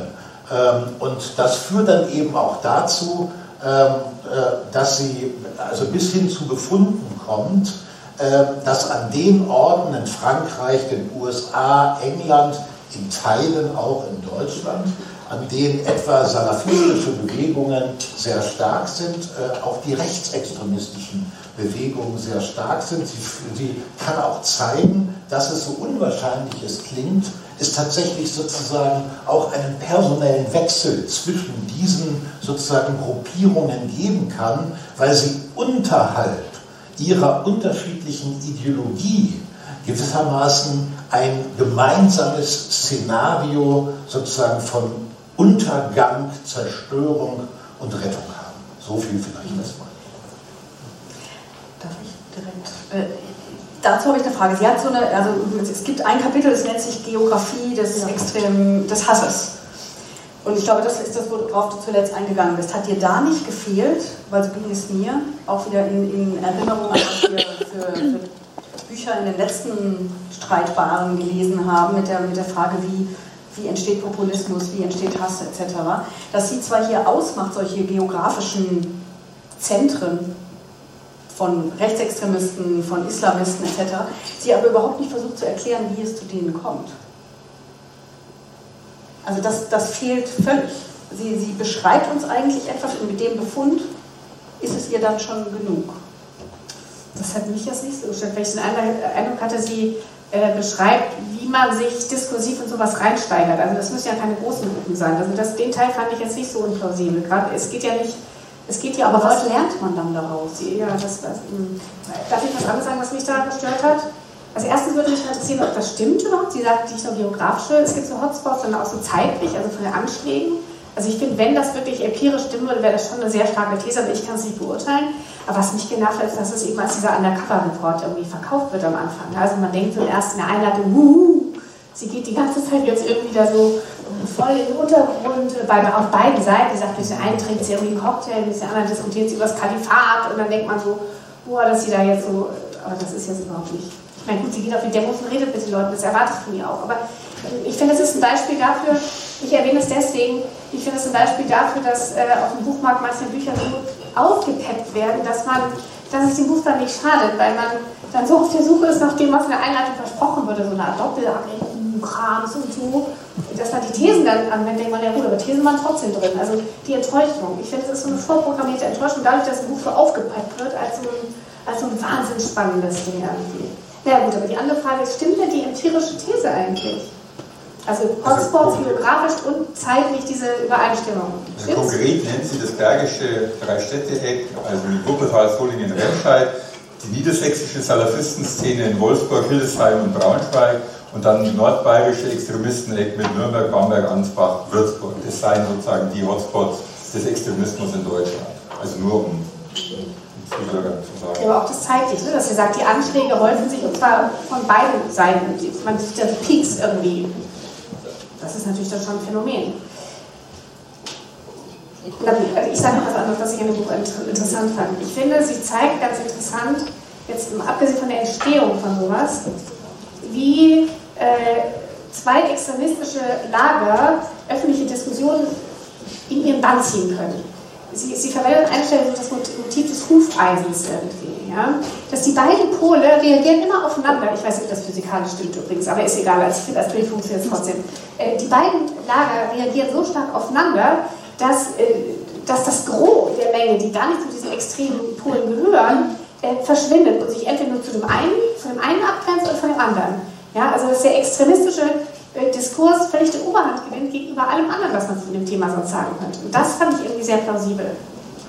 Also, dass man so fixiert ist, darauf entweder sich von, von, von ganz rechts abzugrenzen oder vor, vor ganz islamistisch Angst zu haben und dass man, dass man so unterteilt und dass ja, äh, die, die vielen, vielen Menschen, die weder zum einen noch zum anderen Lager gehören, gar nicht mehr richtig wahrnehmen, weil sie natürlich nicht so profilierte Positionen haben wie diese beiden. Das ist ja auch eigentlich der Untertitel. Des, also eigentlich ist das, glaube ich, das, was es hier geht. Ähm, insofern würde ich dir auch zustimmen. Also die, der Obertitel ist Wut, ne, ist ja zu erkennen. Der Untertitel ist, was Islamisten und Rechtsextreme mit uns machen. Und ich glaube, dass Wut fest, fett geschrieben ist, ist tatsächlich der Marketing-Effekt, weil letztlich geht es vielmehr darum, was verändert das an unserer Gesellschaft, dass diese zwei Pole so aufeinander fixiert sind. Also die Pole sind an sich nicht das, das wirklich Zentrale ähm, ihrer Untersuchung, sondern was, was bricht in unserer Gesellschaft dabei weg.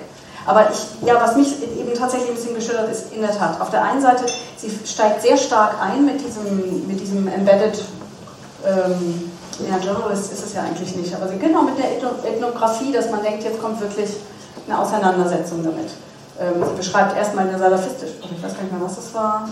Nee, die, die British äh, National, ähm, also eine rechtsextreme britische äh, Bewegung, mit der sie mitgeht, und dann eine islamistische. Und dann bricht das ab und ab da zählt sie erstmal ein paar Kapitel lang auf, was es alles an Übergriffen gab. Aber analysiert relativ wenig und da ist, fällt auch weg dieses Selbst in den Foren forschen und recherchieren. Also das ist eigentlich relativ erwartend, das Ganze. Also ich war mäßig begeistert von dem Buch, muss ich sagen. Und zwar im Prinzip aus einem Grund, sie führt eine ganze Reihe von Befunden an und differenziert dann nicht, was ist an diesen Befunden überraschend und was nicht. Also die Tatsache, dass also sich die Extreme irgendwie berühren durch die binären Weltbilder, die dort jeweils in der Salafistenszene oder in der Nazi-Szene herrschen, finde ich jetzt nicht so wahnsinnig überraschend. Ja, also da kann man natürlich irgendwie sagen, kriegt man noch ein paar Details dazu und dann lernt man das dann auch wirklich ganz innig und so, aber eigentlich ist das bekannt. Und ich finde, sie hätte sehr, sehr viel mehr Zeit und Aufwand tatsächlich bringen müssen in der Belegen von eben den eher ja, umstrittenen Thesen. Also sind es wirklich diese Hotspots? Da geht sozusagen, geht sie relativ schnell darauf ein und denkt man sich, ja, kann sein, kann aber auch nicht sein. Stimmt denn die These, dass es wirklich diese Aufschaukelung gibt? Also das macht sie schon an einigen Tabellen und einigen Daten deutlich, aber man hätte sich schon gewünscht, dass also hier sozusagen sehr viel mehr Material herbeigeführt wird. Und ich finde, das Enttäuschende an dem Buch ist, dass sie an manchen Stellen einfach unheimlich viel Raum benötigt, um Thesen zu belegen, von denen die meisten von uns wahrscheinlich sagen würden, ja gut, habe ich jetzt auch vermutet. Und das sozusagen, glaube ich, bricht irgendwie den Spannungsbogen so ein bisschen ab. Da würden jetzt ähm, so unsere äh, soziologischen Kollegen äh, und Kolleginnen äh, äh, zu sagen, äh, ja, das mag ja sein, aber dann weiß man das jetzt eben, ja, äh, was man vorher vermutet hat. Nein, ich, ich, kann, das schon, ich kann das schon nachvollziehen. sie hat sich, glaube ich, keinen Gefallen damit getan, ja. Also ähm, sich selber gewissermaßen als eine Feldforscherin auszugeben, die, ja, anders könnte man es dann ja gar nicht machen, gewissermaßen eine Art von verdeckter Recherche gemacht. Ja, nun sollte man aber von den Menschen auch nichts Unmenschliches verlangen. Ja? Also äh, eine, eine Frau, die Mitte 30 ist, äh, sozusagen also zu Salafisten äh, oder zu Neonazis zu schicken äh, und, äh, und äh, dort undercover tatsächlich recherchieren zu lassen, ja? ist eine äußerst voraussetzungsvolle wissenschaftliche Praxis, würde ich sagen. Ähm, was sie aber, denke ich, schon zeigen kann, das meine ich sozusagen mit dieser Art Narrationsanalyse. Ja? Also diese Bilder, Armageddon, ja? Dieses, diese Weltuntergangsstimmung, ja, dieses Apokalyptische. Ne? Äh, das findet, äh, das, das zeigt sie, finde ich, ganz, ganz gut und ganz plastisch, inwiefern sozusagen diese Stimmung des Endkampfes, ja, äh, wir haben ja vorhin über, äh, über Emotionen und darüber gesprochen, ähm, dass Emotionen eben auch ähm, sozusagen Handlungsantriebe sind. Und da stimmt das tatsächlich, auch wenn sie da gar nicht, gar nicht so richtig drauf eingeht. Aber so kann man, so kann man es eben erkennen, sag ich mal. Diese Stimmung des, des, des Endkampfes, und das ist nicht nur Angst, sondern das ist wirklich auch Spannung. Das ist der Thrill gewissermaßen. Das ist auch dieses ungerichtete Affektive, dieses Warten, dass etwas passiert, ja, sozusagen, das ist offensichtlich eine affektive Grundstimmung, die ganz entscheidend dafür ist, dass Leute bereit sind, wahnsinnige Dinge zu tun. Ja.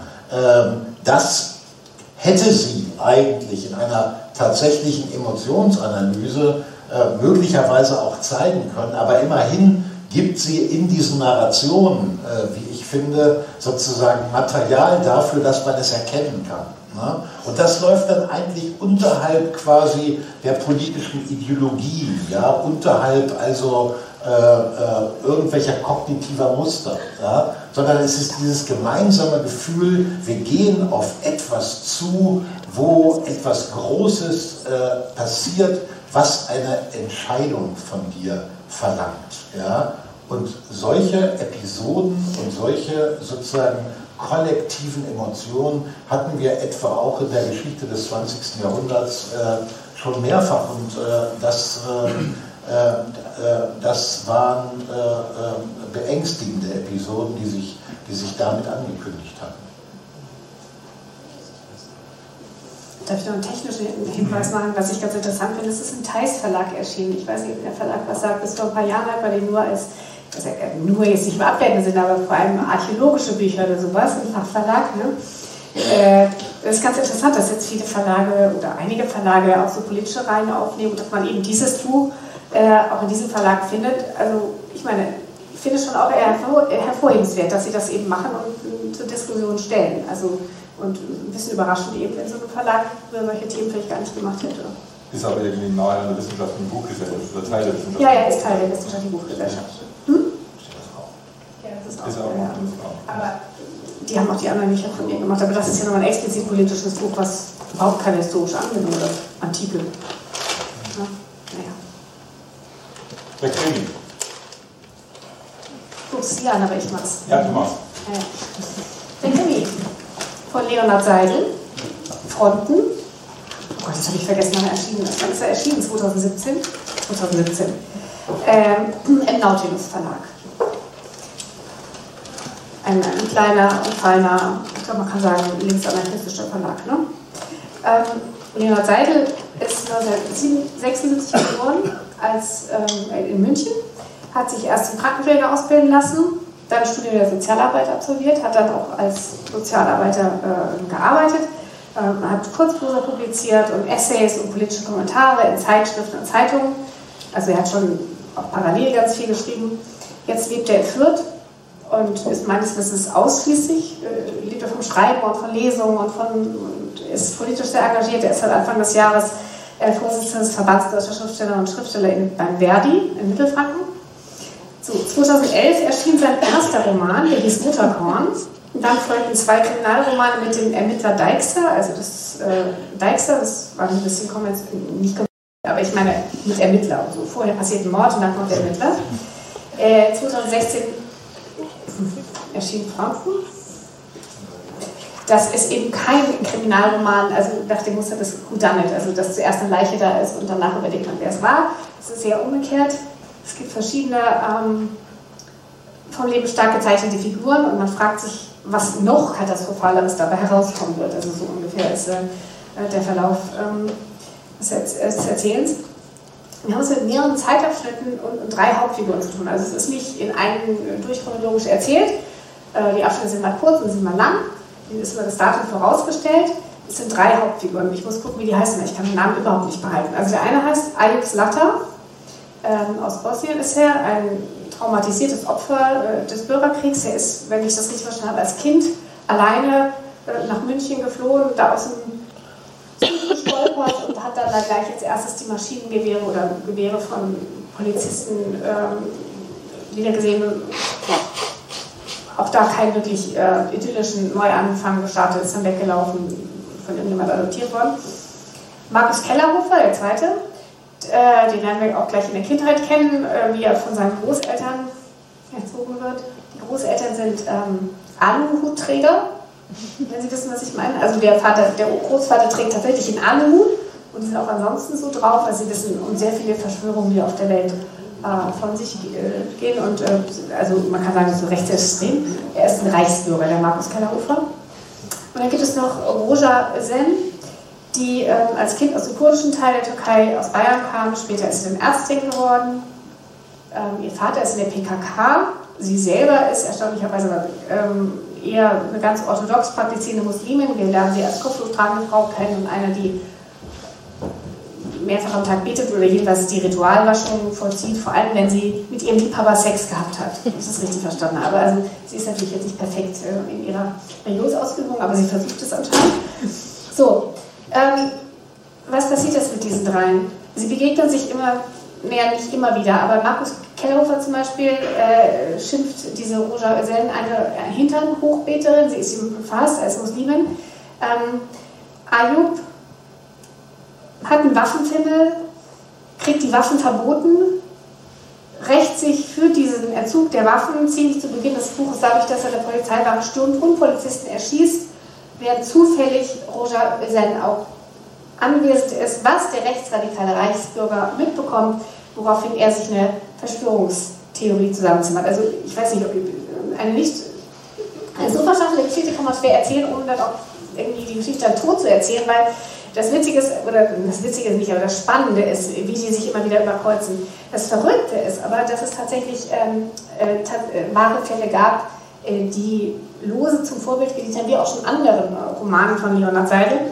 Äh, zum einen 1988 wird das Spiel als in Bayern. Ich weiß nicht, ob Ober- oder Unterbayern, ich kenne Bayern nicht so gut. Aber Niederbayern, wenn er Ja, das, ja, Bayern, das ist, das ist Niederbayern. Ja, Oberbayern. Also in Oberbayern. Okay, und 1988 ist im Oberbayerischen Dorfen nämlich tatsächlich mal die Polizeiwache gestürmt worden von auch einem ähm, Überlebenden oder, ja, des ähm, Bürgerkriegs in Ex-Jugoslawien und der hat tatsächlich mehrere Polizisten ähm, ermordet oder erschossen und dann kam es auch zu rassistischen äh, Aufruhr in dem Dorf, wo dann Leute eben antimuslimisch äh, wieder unterwegs waren. Und später gab es auch einen Fall, der damit aber eigentlich gar nicht in Verbindung stand, wo wirklich ein, ein Reichsbürger und ein Waffennah ähm, dann irgendwie aufgegriffen wurde. Und das hat Leonard Seidel sozusagen verschränkt. Er hat diese drei Figuren jetzt zusammengebracht. Und wie gesagt, es ist nicht so, dass am Anfang der Mord steht, sondern es ist einfach so, dass diese unglücklichen und teilweise auch sehr verbohrten und unsympathischen Figuren äh, einander begegnen und ähm, die Gewaltspirale äh, irgendwie eskaliert. Es ist glaube ich, man kann insgesamt sagen, es ist jetzt nicht so ein Kuschelkrimi. Also nur weil es im Dorf spielt, es ist nicht Miss Marple oder sowas äh, natürlich, sondern es ist sehr derb oft, auch in der Sprache manchmal derb. Es ist liebloser, harter Sex. Also ich meine, harter Sex muss nicht unbedingt lieblos sein, aber hier ist, wirklich alles zusammen. Es ist lieblos, es ist hart, es gibt Gewalt auch gegen Tiere, die Leute sind einfach nicht gut zueinander und es ist insgesamt ein eher düsteres Unterfangen, aber ich muss trotzdem sagen, dass ich es sehr spannend fand beim Lesen. Also ich habe wirklich schneller geatmet. Also das habe ich dann immer gemerkt, ich so, naja, und insofern habe ich dann doch genossen. alle so unsympathisch ja. Also bis auf die Frau. Die Frau ist ja ehrlich gesagt total sympathisch, oder? ich stimme dir zu, sie ist sympathisch, aber sie wird nicht, also ich von ihm, alle Figuren werden sympathisch gezeichnet oder werden empathisch. Empathisch, ja. Er, ja, ja. er ist ein sehr empathischer Autor, wie er uns diese Figuren nahebringt. Und das hat mich, ich glaube, von der Reihenfolge, wie ich die Bücher gelesen habe, habe ich mit Nussbaum angefangen, dann Ebner und dann das. Und es passte interessanterweise zueinander, weil Ebner auch mit diesen Menschen, die sie da beobachtet, die kann man ja einfach nicht ausstehen. Aber sie geht mit denen kriegen einen Vertrauensvorschuss. Sie will sie erstmal verstehen, bevor sie sie verurteilt. Und das passiert hier drin auch so ein bisschen. Also den, äh, in dem auch deren Kindheit schon geschildert wird. Es ist jetzt nicht dieses übliche, naja, die haben eine traumatisierte Kindheit und Ja, deswegen werden sie Täter. So ist es nicht, ja, sondern äh, man sieht einfach, dass Lebensgeschichten so simpel nicht sind und dass man mit nur einem Erzählstrang nicht erklären kann, warum, jemand drei Polizisten abknallt. Es ist nämlich kein Psychogramm, also das ist eigentlich das Gute daran. Es, hat nicht diese Zwangsläufigkeit. Schaut, wie die Leute waren, deswegen muss sie so werden. So ist es irgendwie nicht. Und ich finde, der hat auch sprachlich das irgendwie interessant gelöst. Also ich meine, ich sagte gerade, es ist oft so derb. Also es ist ja auch oft so ganz perfekte Sätze, ne? vor allem kurze Sätze, oft wirklich perfekte Sätze. Aber er suhlt sich auch nicht in sozialem Mitleid oder so. Ne? Das könnte man jetzt ja auch sich vorstellen, negativ, dass das so, so eindeutig, ach Gott, die Armen. Äh, Unterprivilegierten, was sie schon Schlimmes erleben mussten und dann kaufen sie eine Klage. So ist das auch nicht. Es ist, ist wirklich, ja, empathisch eigentlich ein ganz gutes Wort dafür. Ja, respektvoll ist vielleicht fast zu viel gesagt, aber es ist, es ist eine interessante Haltung zu seinen eigenen Figuren, die daraus spricht, das finde ich auch. Ich bin jetzt dabei als Experte. Also ich kann aber eigentlich Ja, relativ... wieder Ober unter, das weiß ja kein Mensch. Es gibt kein Unterbayern, es gibt Niederbayern und Aber. Unterfragen Unterfragen, nein, genau. Da müssen wir jetzt weiter diskutieren. Äh, ja, aber kein Unterbayern. Äh, also wie gesagt, wir bleiben jetzt dabei. Äh, vielleicht sozusagen noch den, den Punkt, den du stark gemacht hast. Also es gab tatsächlich diesen Fall in Dorfen 1988, als ein offensichtlich geistesgestörter Waffennah in eine Polizeidienststelle reingeht und drei Polizisten erschießt. Und sie nimmt, und er, der Schriftsteller Seidel, nimmt diesen Fall und transponiert ihn in das Jahr 2016. Und alles dreht sich im Prinzip um diesen 4. März 2016, in dem eben in diesem Ort Dorfen auffing, eben jetzt im, im Roman, eine sozusagen Bluttat ungeahnten Ausmaßes für dieses kleine Dorf passiert. Und was, glaube ich, den Roman spannend macht, und ich muss sagen, er ist nicht leicht zu lesen. Ja, also ich habe ihn dann auch zweimal gelesen, weil also er erklärt nicht wirklich viel und es sind die Episoden sehr abgehackt, könnte man sagen. Wenn man das zweite Mal, hat 150 Seiten, das kann man machen, durchgeht, ist es fast wie ein Puzzle, der Spaß macht, irgendwie sozusagen nachzuverfolgen. Aber was sozusagen den Roman, glaube ich, gut lesbar macht, ist, ich glaube, er ist sehr gut recherchiert. Ähm, es wird keine Moral verkauft. Äh, es wird beschrieben, wie nach, diesem, nach dieser Bluttat an diesem 4. März 19, nee, 2016 tatsächlich so eine Art Pogromstimmung in diesem kleinen Dorf ist. Und das wird an ganz kleinen Vignetten geschildert, also nicht in epischer Breite, sondern an einzelnen Handlungen von einzelnen Personen. Ich glaube, das kommt sehr, sehr gut rüber. Und es kommt, glaube ich, auch sehr, sehr gut rüber. Ich glaube, an der sympathischen, hast du gesagt, Hauptfigur der Ärztin, der kurdischen Ärztin, wie schnell sie sozusagen von allen, von ihrem Vater, von ihrem Liebhaber, aber dann auch von ihren Patienten zu einer Terroristin gestempelt wird. Wie schnell das geht, wie unheimlich schnell man sozusagen auf die irgendwie islamische Identität sozusagen festgenagelt wird, obwohl sie eigentlich, ja, sie hat Kopftuch, sie trägt Kopftuch, aber es wird auch nie beschrieben, dass sie besonders religiös ist, sie lebt dieses Leben wie viele vermutlich, aber sobald es sozusagen zu sozialen Spannungen kommt, versteht es der Seite unheimlich gut, durch ein paar wenige Sätze zu zeigen, wie sie letztendlich in diese Identität einer Muslima, die ihm dann doch irgendwie radikal ist, sozusagen reingepresst wird. Und ich glaube, das kann der und in 150 Seiten ist das ziemlich gut gelöst. Ich muss sagen, ich habe es zweimal gelesen. Am Anfang war ich nicht so sonderlich begeistert. Beim zweiten Lesen fand ich das richtig gut, weil es so was wie eine Art von Puzzle ist. Man kann das zeitweise immer lesen und dann irgendwie kapieren auch die Logik dieses Romans, ohne dass ich sagen würde, dass dieser Roman konstruiert ist. Natürlich ist er irgendwie konstruiert, aber er macht einen Eindruck. Okay, ich muss halt noch, ich muss jetzt, noch jetzt muss ich was eine, eine Enttäuschung auch noch sagen, Ja, bevor wir ja. nur schwärmen. Ähm, beim zweiten Mal lesen nämlich. Beim ersten Mal Ich tat habe es das ja auch nicht alles verstanden habe beim ersten Mal. Ich wollte Ja. das gar nicht zugeben, aber ich habe es nicht. Habt ihr überhaupt beide Ausdrücke verstanden? Ich wollte Keine auch Ahnung. Ihr sagt offenbar Webs, Websennest, sagt ihr. Haben wir gelernt. Beim ersten Mal dachte ich noch, es wäre ein Tippfehler. Ähm, Aber er hat halt auch manchmal so kleine humorvolle, also so Rand, Randdinger da drin, wie dass der kleine Junge eben immer nur Websennest sagen kann. Ähm, nein, beim ersten Mal tat mir dieses Ende gut und beim zweiten Mal, äh, das ist jetzt kein Spoiler, ja, weil man weiß eigentlich die Geschichte, also insofern ist es jetzt nicht schlimm, wenn ich das berichte. also man, wenn man einen Krimi liest, möchte man ja am Ende eine Auflösung. Er kann keine Auflösung geben. Erstens weiß man, was passiert ist. Zweitens erzählt er nun mal eine düstere Geschichte, aber er versucht es trotzdem in gewisser Weise zu heilen, indem sozusagen der, äh, der Rechtsextreme zum Schluss tatsächlich als Rechtsextremer etikettiert wird. Und das hat mich beim zweiten Lesen doch gestört, weil in der Wahrnehmung es ja eigentlich, wenn man es mit den realen Fällen vergleicht, die in Bayern stattgefunden haben, es genau andersrum war. Also bei dem, äh, im Einkaufszentrum, im Olympiazentrum vor zwei Jahren oder wann es war, äh, wurde erst gesagt, das ist eine Breivik-Nachahmung und dann war es plötzlich ein Schizophrener oder ein irgendwie psychisch Gestörter. Also die, die Entwicklung eigentlich, wie wir ihn tagtäglich wahrnehmen, ist andersrum. Nämlich nicht das von der psychischen Störung hin zur politischen, ähm, Entscheidungen, was passiert. Und hier macht er, also das ist so das kleine Versöhnliche, was er da drin macht. Und beim zweiten Mal lesen fand ich es eben nicht mehr versöhnlich, sondern eigentlich ein bisschen enttäuschend, weil es ein bisschen die politische Aussage wegnimmt.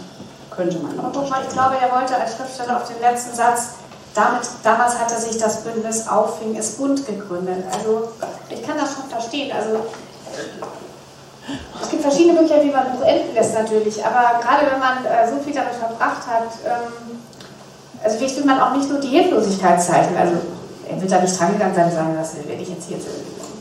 Aber man hätte es ihm sonst auch vorgeworfen, wenn es nur in, in Bluttaten geändert hätte, weißt du? Das, das wäre auch kein äh, gutes Ende gewesen. Und Pseudo-Nüchternheit wäre auch nie blöd gewesen. Und dann macht er eben, das passt dann irgendwie auch, denke ich mal, zu ihm oder zu der Herangehensweise, so ein Buch das, Immerhin hat sich eine Initiative gegründet. Mehr kann man jetzt auch nicht erwarten. Die Familien werden nicht mehr heil, die Leute stehen nicht wieder auf. Also ich finde das absolut verzeihlich, zumal es auch so getan ist, als wären Zeitungsberichte. Also noch eine bisschen eingebaute Distanzierung irgendwie. Ja, ich will, die, ich will die Spannungsmomente irgendwie gar nicht so bestreiten, aber ich will mal so sagen, also für jemanden, ähm, dessen Interesse und Freude am Kriminalroman, Genre des Kriminalromans, also etwa durch solche Autoren wie Patricia Highsmith äh, etwa ähm, genährt worden ist, ähm, hat man bei diesem Roman, finde ich, relativ wenig zu beißen. Ja? Also ähm, äh, das ist ein bisschen das, was du auch schon gesagt hast. Ich äh, finde, dass sozusagen die Aufstellung der Charaktere am Ende sozusagen sehr plakativ ist. Ja? Äh, dass es auch nicht unbedingt eindeutet, also sozusagen für die eine Bluttat ist irgendwie äh, sozusagen ein letztendlich äh, psychisch aus dem Ruder gelaufener Mann verantwortlich und auf der anderen Seite sozusagen steht die feste politische Überzeugung. Ja, ähm, dass, dass, dass ähm, ich finde es äh, ähm, auf, der, auf der Seite sozusagen äh, also der rechten Reichsbürger äh, finde ich es manchmal skurril, klischeehaft. Die setzen sich wirklich den Aluhut auf. Die reden wirklich ohne Ende über Chemtrails. Ne? Also worüber wir Witze machen, also daraus macht der Autor sozusagen Dialoge. Ja? Das fand ich alles so ein bisschen ähm, äh, grobschlächtig, sage ich mal. Und dann so die Machart, ja in der Tat, also ich, ich musste es auch zweimal lesen. Ja? Ähm, und dann, und dann habe ich aber schon nach dem ersten Mal, schon nach dem ersten Mal, schon nach dem ersten Mal habe ich gedacht, ja, dann habe ich gedacht, ich weiß aber auch, ich weiß aber auch warum. Und dann, ähm, äh, dann sinkt bei mir so ein bisschen das Interesse an der Lektüre, weil ich kann mir ganz genau vorstellen, wie das Buch gemacht wurde. Das lernt man nämlich sozusagen, also auf, auf bei, bei, jedem Studium, äh, wie man Drehbücher schreibt äh, oder an den Literaturinstituten lernt man das. Da kann man das lernen. Äh, nämlich, dass man sozusagen parallele Storylines aufschreibt und die schreibt man sozusagen durch. Und dann schneidet man die Storylines sozusagen auseinander und klebt sie gewissermaßen zusammen. Ja? Und, äh, und dann lässt man das irgendwie Und sozusagen dieses Konstruktionsprinzip, ja, das fand ich stark erkennbar. Ja?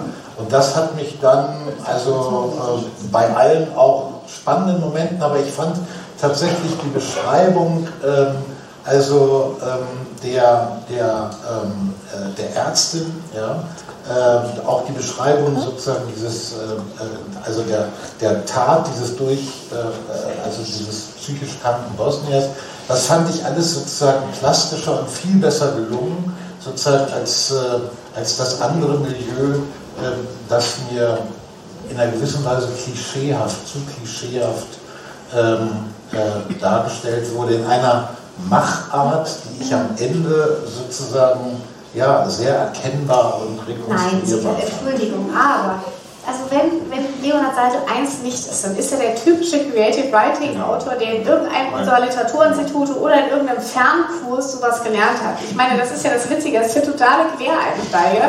Er ist ein totaler Independent Autor. Ich meine, seine Bücher sind vorher in Verlagen, ich weiß gar nicht, ob das richtige Verlag, Entschuldigung, das kriegt keiner von denen das mit, aber ich meine, Nautilus ist für ihn sozusagen der größte Verlag, ja. Nautilus ist ein Mini-Mini-Verlag, verstehst du? Also das ist wirklich alles andere als Mainstream gestrickt und übrigens, so einfach ist es auch nicht, wie du das jetzt beschreibst. Du schreibst da einfach ein paar Storylines, schneidet die auseinander und klebt die zusammen und so. Also wenn das so einfach wäre, dann würden wir jetzt alle heute Abend noch einen Bestseller schreiben.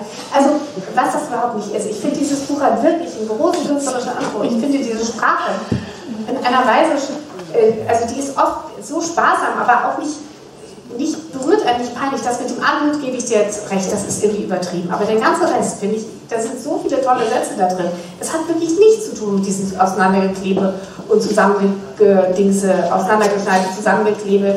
Was aber auch nicht so ist, wie du es gerade beschrieben hast. Also so einfach ist es. Und ich sage es deswegen so, weil es ist sehr schlimm, einem Schriftsteller ganz äh, primitives Handwerk irgendwie zu unterstellen. Und vor allem, wenn er es überhaupt nicht, äh, dieses Handwerk gar nicht anstrebt und auch nicht benutzt. Sag mal was, das ist doch nicht so. Das war einfach in der Drehbuchschule, in die Sikat Neckel gegangen ist. Ach so. Das habt ihr drei, wir, wir alle vier. Wir alle vier haben gesagt. Haben es zweimal gelesen, aber das, das ist doch was Tolles.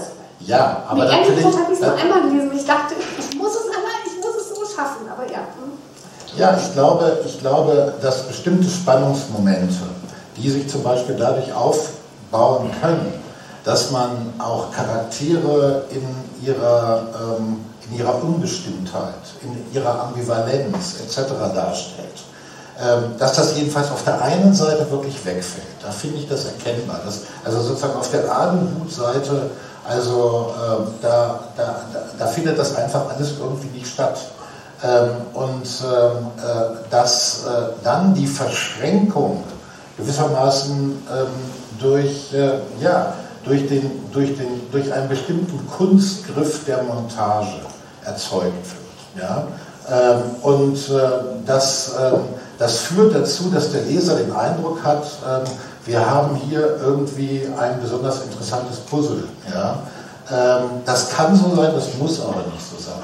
Ja? Aber das ist schon so, ist das, also ich rede jetzt nicht über den Autor an sich, ich rede nicht sozusagen über den Nautilus Verlag, ja? ich rede über dieses Buch. Ja? Und äh, ich finde, äh, es gibt in den Beschreibungen und auch in den Rezessionen oder das, was hier auch zitiert ist, sozusagen, äh, es gibt eine positive Charakterisierung dieses Buches, das aber auch ein Hinweis auf eine Schwäche des Buches. Es ist wirklich immer mehrfach gesagt, es sei engagierte Literatur. Ja. Und weißt du, darf ich dazu was sagen?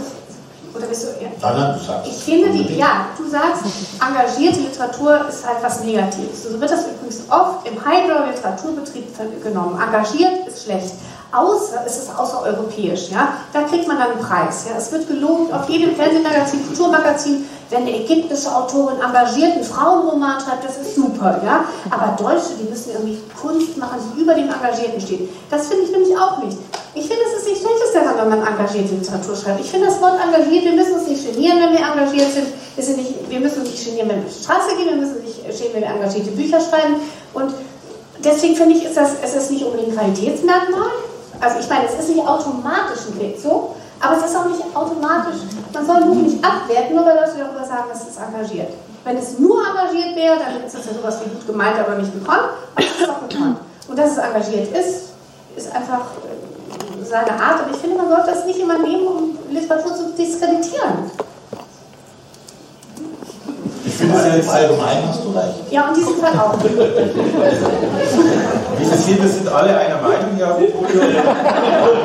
Von daher sollten wir die Gelegenheit nutzen, Ihre Meinung auch nochmal zu erfahren. Also wie angekündigt, besteht jetzt noch die Möglichkeit zu fragen, zu kommentieren, was auch immer.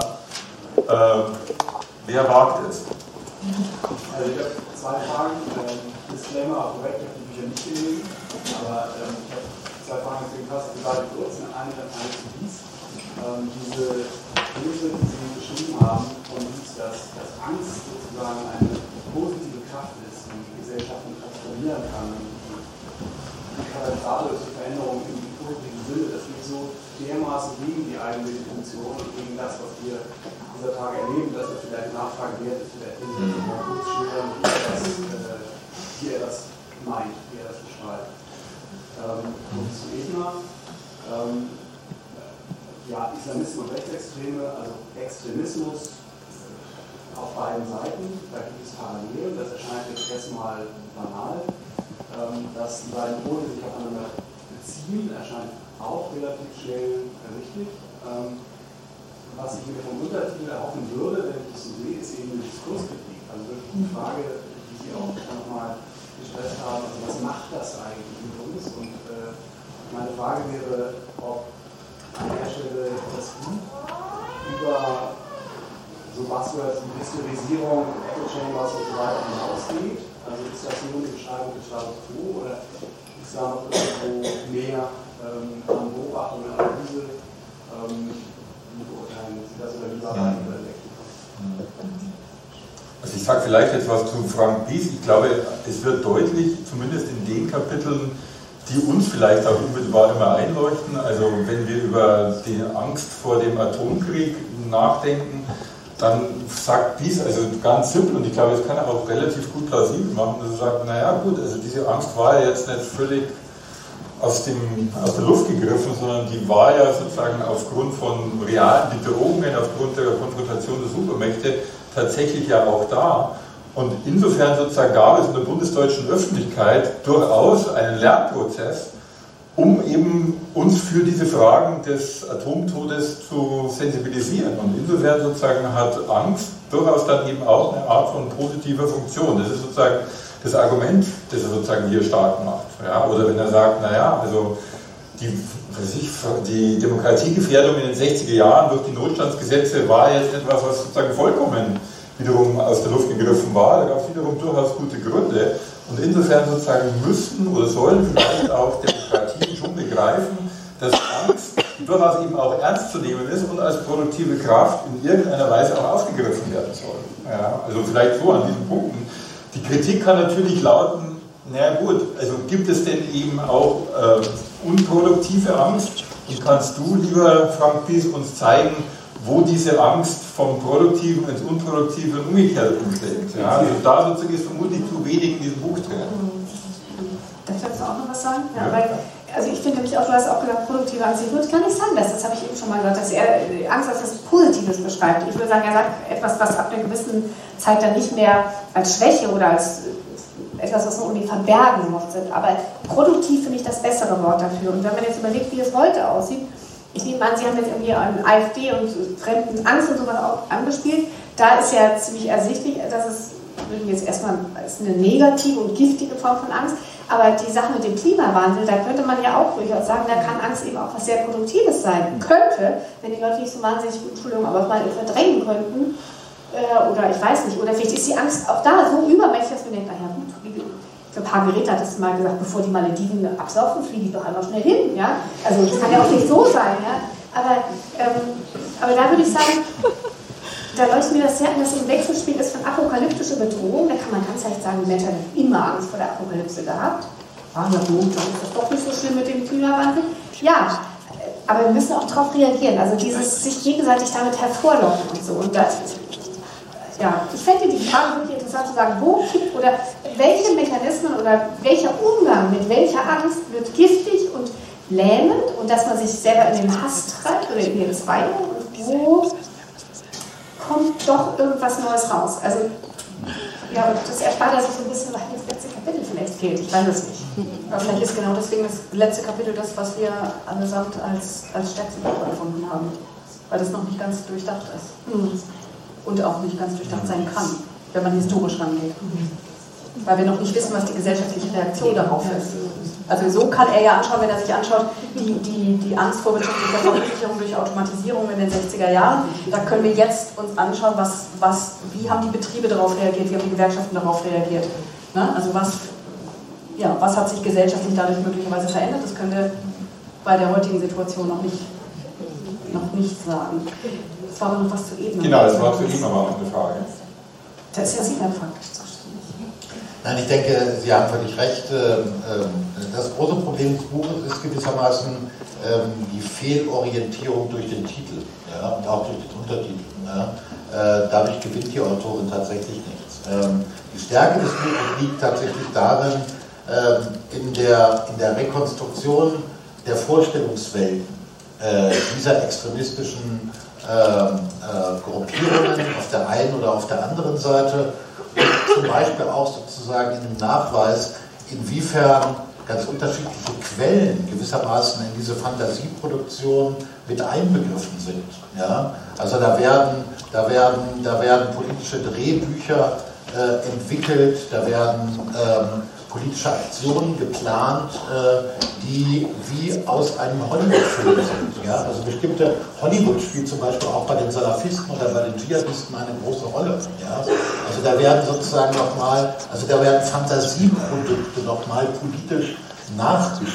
Das vermischt sich mit bestimmten, äh, also sei es sozusagen äh, alten alten antisemitischen äh, äh, Erzählungen mit moderner Esoterik, ja, sozusagen wird da äh, ein ziemlich giftiges Gebräu. Ähm, das könnte man jetzt in einer wissenschaftlichen Untersuchung, die also streng vorgeht, ja, das ist aber auch gar nicht der Anspruch des Buches, das könnte man gewissermaßen Schicht für Schicht mal so ein bisschen freilegen. Äh, dafür kann das eine erste Orientierung sein. Ja. Aber wenn man wissen will, aus welchen Vorstellungswelten sich tatsächlich ähm, das politische Weltbild äh, dieser Gruppierungen ergibt und warum sie sich ähnlich sind, obwohl sie sich als Gegensätze darstellen, äh, leistet das Buch schon eine gewisse Aufklärung. Nicht mehr und nicht weniger. Weitere Fragen? Aber ich sehe mal, genau, ich sehe unheimlich schlecht. Ja. ja. Ähm, ja, Alexander Manze, ich wollte noch was zu dem Frank Ries sagen, obwohl ich eigentlich sagte, ich sage lieber nichts, weil ich gegen diese allgemeine Harmonie so ungern polemisieren möchte. Ich habe dieses Buch nicht gelesen. Und bei allem, was ihr gesagt habt, war ich natürlich sehr begeisterungswillig, aber ähm, ich kann wirklich, ich kann eure Begeisterung einfach nicht teilen. Also ähm, um es ganz deutlich zu sagen, ich habe wirklich den Eindruck, es ist eigentlich relativ platt, was er da schreibt. Also ich meine, dass Angst sozusagen ein Lebensbegleiter ist und ein Bewegungsmotor, wissen wir im Grunde genommen seit Fritz Riemanns äh, Grundform der Angst. Und insofern finde ich es eigentlich auch ganz interessant zu sagen, okay, wir gucken uns das jetzt mal als einen strukturellen Schrittmacher an. Also Angst als, als Ursache für gesellschaftlichen sozialen Wandel finde ich alles prima. Aber ähm, also auch dieses, aber dieses, dieses Beispiel eben mit der Atomkraft. Also wenn man, wenn man es schon sozusagen als strukturellen Movens für sozialen Wandel betrachtet, müsste man es doch zumindest irgendwie analytisch so auffächern, dass man es in die eine, wie ihr eben jetzt dann doch noch konzipiert habt, dass man es in die eine wie in die andere Richtung deuten können müsste. Aber ich habe eigentlich das Gefühl, im Grunde genommen ist die Botschaft, Angst ist eigentlich doch ganz gut, und ähm, letzten Endes können wir uns dann von der Atomkraft wegbewegen oder vom Waldsterben oder was auch immer für kleine niedliche Beispiele waren. Aber das, was jetzt zum Beispiel vor zwei Jahren Heinz Bude irgendwie als, als, als Aufmacher für sein Buch Gesellschaft der Angst genommen hat, kann man auch halten von was man will, ja. Aber da war es zumindest der Versuch, ein zeitgenöss, zeitdiagnostisches Instrumentarium einzusetzen, sage ich jetzt mal. Aber hier, ich weiß ehrlich gesagt gar nicht so richtig, was die Botschaft von diesem Buch sein soll, außer Angst ist eigentlich doch ganz gut. Ja, ich meine, das wäre sozusagen also doch eine, eine Fehlwahrnehmung. Ne? Weil, ich meine, man muss ja, glaube ich, sozusagen Folgendes festhalten. Es ist ein historisches Buch ja. und es ist ein Buch, das beansprucht, durch die vier oder fünf Jahrzehnte der Bundesrepublik Deutschland quasi durchzugehen. Und es beansprucht auch, jetzt nehmen wir mal den Begriff, der bisher gar nicht gefallen ist, also die Moral Panics, die sozusagen seit den 50er Jahren seit den 40er, Ende der 40er Jahre vorhanden waren, zu identifizieren und dadurch eine bestimmte Art von Gesellschaftsgeschichte Deutschlands zu erzählen. Es ist ja jetzt nicht so, dass der Bies sagt, alle Ängste, die irgendwie vorhanden waren, waren echt super. Und da haben wir jetzt unheimlich viel daraus gelernt. Und der Punkt war schon, dass er sagt, an verschiedenen Punkten der Geschichte der Bundesrepublik Deutschland spielten Ängste, die wir sozusagen heute als eher merkwürdig empfinden, aber er als Historiker konnte sie identifizieren, spielten die eine extrem wichtige Rolle. Und fragt an manchen Stellen, vielleicht nicht genügend, aber machte schon, warum sozusagen war das sozusagen so ein wichtiger Aufhänger für eine Diskussion? Warum spielte die Fremdenlegion so eine große Rolle? Und natürlich kann man schon auch einiges lernen, glaube ich. Man kann auch lernen, dass beispielsweise Automatisierungsdebatten quasi alle 10 oder 15 oder 20 Jahre durchs Dorf getrieben werden, wie die berühmte Sau. Ja? Und immer sozusagen heißt es, es wird Arbeitslosigkeit geben, wie auch immer. Das heißt jetzt nicht, dass es jetzt durch die neuen Internettechnologien keine Arbeitslosigkeit geben wird. Aber dies kann wiederum sozusagen relativ deutlich machen, wie beispielsweise Akteure in den Gewerkschaften, in den, in den Berufsverbänden, in den Wirtschaftsverbänden miteinander agiert haben, um diese Angst in Bezug auf die Folgen der Automatisierung irgendwie in den Mittelpunkt zu stellen. Und insofern ist es jetzt vielleicht nicht die weltumstürzende Erklärung, die er liefert, aber er macht schon mehr, als nur zu sagen, na, jede Angst hat sozusagen auch seinen produktiven Teil. Das glaube ich sozusagen wäre jetzt unfair, wenn man ihm das unterstellen würde. Und natürlich könnte man immer mehr analytisch fordern, aber wie gesagt, er ist Historiker und macht einen Durchzug durch fünf oder sechs Jahrzehnte der Bundesrepublik Deutschland. Und er erzählt, ich glaube, der Untertitel ist, glaube ich, sogar auch so, äh, eine andere Geschichte der Bundesrepublik. Also er versucht quasi auch die bisherige Historiografie, die über eine Ankunft im Westen, äh, wie heißen weitere Titel, aber an, also das ist immer dieses Paradigma, Aufstieg, Wirtschaftswunder, ne, Krieg ist zu Ende und von da an äh, wird alles gut. Insofern zu hinterfragen, als zu sagen, diese Republik war nicht von vornherein alles gut und die Ängste der Zeitgenossen müssen wir jeweils in ihrer Zeit ernst nehmen. Ne? Also dieses, äh, die, die, die Offenheit der Geschichte wirklich ernst nehmen. Und das für, jede, für jedes Jahrzehnt der Bundesrepublik und damit die bisherige Historiografie ein bisschen zu hinterfragen auch. Also vielleicht noch einen Punkt, es gibt in der Geschichtswissenschaft natürlich den großen Diskurs über die 30 glücklichen Jahre nach 1945 in allen westeuropäischen Gesellschaften mit dem Wirtschaftsaufschwung, mit dem Boom und es gibt auch diese Debatte nach dem Boom, was passierte nach 1973 oder so, nach der Ölkrise und so weiter und so fort. Und dadurch, dass er den Fokus auf die Angst legt, und natürlich könnte man das alles sehr viel schärfer machen, aber allein dadurch, dass er den Fokus auf die Angst legt, kann er doch zumindest eine andere Geschichte schreiben. Also wie Angst besetzt doch eigentlich auch diese scheinbare Erfolgsgeschichte der Bundesrepublik Deutschland immer auch war. Und das ist jetzt, würde ich sagen, kein so kleiner Jubel. Ich habe das nochmal, jetzt auch nochmal anders gewesen. Ich habe gar nicht an die Erfolgsgeschichte gedacht, sondern an, es gibt einfach so eine Diffamierung der Linken eigentlich auch als Angsthasen. Ja, dass, dass, dass wir so viel überall, wie hörte mal das Gras wachsen, dann habt ihr immer Angst, dass, dass der Nationalsozialismus wiederkommt, dann habt ihr Angst vor dem Atomkrieg, dann habt ihr Angst äh, vor der AfD, so schlimm sind die doch gar nicht und so. Also so nehme ich das wahr. Und ich habe das auch eine Antwort darauf gelesen, ja dass die Angst in verschiedenen Lagern vorkommt und ein wichtiger Teil des politischen, der Selbstvergewisserung und des politischen Prozesses ist. Also wirklich eine Rehabilitierung der Angst. Und so habe ich das, diese Stoßrichtung, und das fand ich schon wichtig. Und das, was du gesagt hast mit dem, er ist Historiker, ich habe eben auch gedacht, vielleicht erwarten wir, wir stellen an alle Bücher dann alle Fragen, die wir zu dem Thema haben. Und müssen uns vielleicht klar machen, okay, Nussbaum hat natürlich einen gewissen Fokus, Bies hat auch einen gewissen Fokus. Vielleicht müsste man jetzt Vielleicht könnte man jetzt Nussbaum anschließen lassen und die könnte uns vielleicht sagen, wann werden die Gefühle toxisch oder vielleicht, oder vielleicht könnte uns die Ebner das sagen, keine Ahnung. Also ich meine nur, man müsste es halt irgendwie ergänzen. Sie haben tatsächlich das nicht das ganze Feld irgendwie ähm, abgeackert, aber ich finde, man sollte in einem Buch dann doch irgendwie Gerechtigkeit, das ist jetzt nicht als Kritik, aber als Gerechtigkeit widerfahren lassen, was es eben leistet und nicht nur das, was es alles dann an Fragen aufwirft, weil die Fragen, die es aufwirft, sind dann eigentlich auch schon verdient. Also ich finde, wir haben anscheinend dann schlecht dies dargestellt, wenn wir, es ist wirklich hervorragend erzählt und man hat wirklich viele Aha-Erlebnisse. Also wenn wir jetzt versuchen, das so auf den Kern so zusammenzuschrumpfen, Angst ist was Produktives, hört sich jetzt platt an, ja. Aber allein wie er einen da durchführt durch die Jahrzehnte, finde ich, ist eine absolute Leistung. Und ja, das darf man nicht vergessen. Ja. Ja, letzte Frage oder ja. Nummer? Ja. Ganz kurze Frage zu, zu dem Wies, wenn er jetzt äh, über Dekaden in der äh, deutschen Geschichte da gesprochen wird. Inwiefern wird denn da die deutsche und Wiedervereinigung ist das, ist das nur aus, Sicht Westdeutschland? Ist Er sagt es dezidiert, es ist sozusagen eine Geschichte der Bundesrepublik Deutschland bis 1989. Das letzte Kapitel geht sozusagen dann über Gesamtdeutschland und er begründet es, glaube ich, relativ plausibel, dass er zwar sagt, naja, es mag zwar, denken Sie wiederum an die Nachrüstungsdebatte und die Atomdebatte, gemeinsame Ängste in Ost- und Westdeutschland gegeben haben, aber ich als Historiker, Frank Wies, konzentriere mich jetzt tatsächlich auf die Geschichte Westdeutschlands, weil die Konflikte und die Ängste, die in der Bundesrepublik herrschten, ganz andere waren als die, die in der DDR waren. Und man kann die miteinander also eigentlich nur sehr, sehr schwer vergleichen. Nein, es wird, es, die Hauptkapitel hören tatsächlich 1989 auf, aber sozusagen das letzte Kapitel, so eine Art von Aktualitätsbezugskapitel, geht dann im Prinzip über die gesamte Bundesrepublik.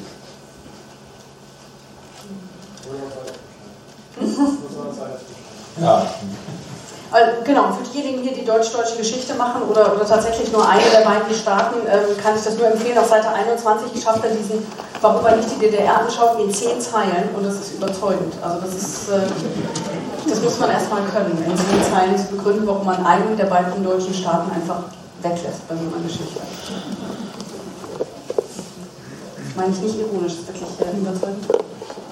So, ich glaube, wenn ich das so richtig deute, alle sind erschöpft und freuen sich quasi auf die Zeit danach. Also weiß ich nicht, um vielleicht auch mit uns zu diskutieren und trinken, weiß ich jetzt nicht. Ich bedanke mich erstmal bei den Diskutanten und Diskutantinnen, bedanke mich beim Publikum, will auch natürlich noch darauf hinweisen, dass hier ein Büchertisch ist, in dem die Bücher und nicht nur diese, die wir besprochen haben, sondern auch noch andere, die mit dem Thema zusammenhängen, zu erwerben sind. Will mich auch nochmal beim Thalia Theater bedanken und bei Ihnen bedanken, dass Sie so zahlreich erschienen sind und freue mich aufs nächste Mal.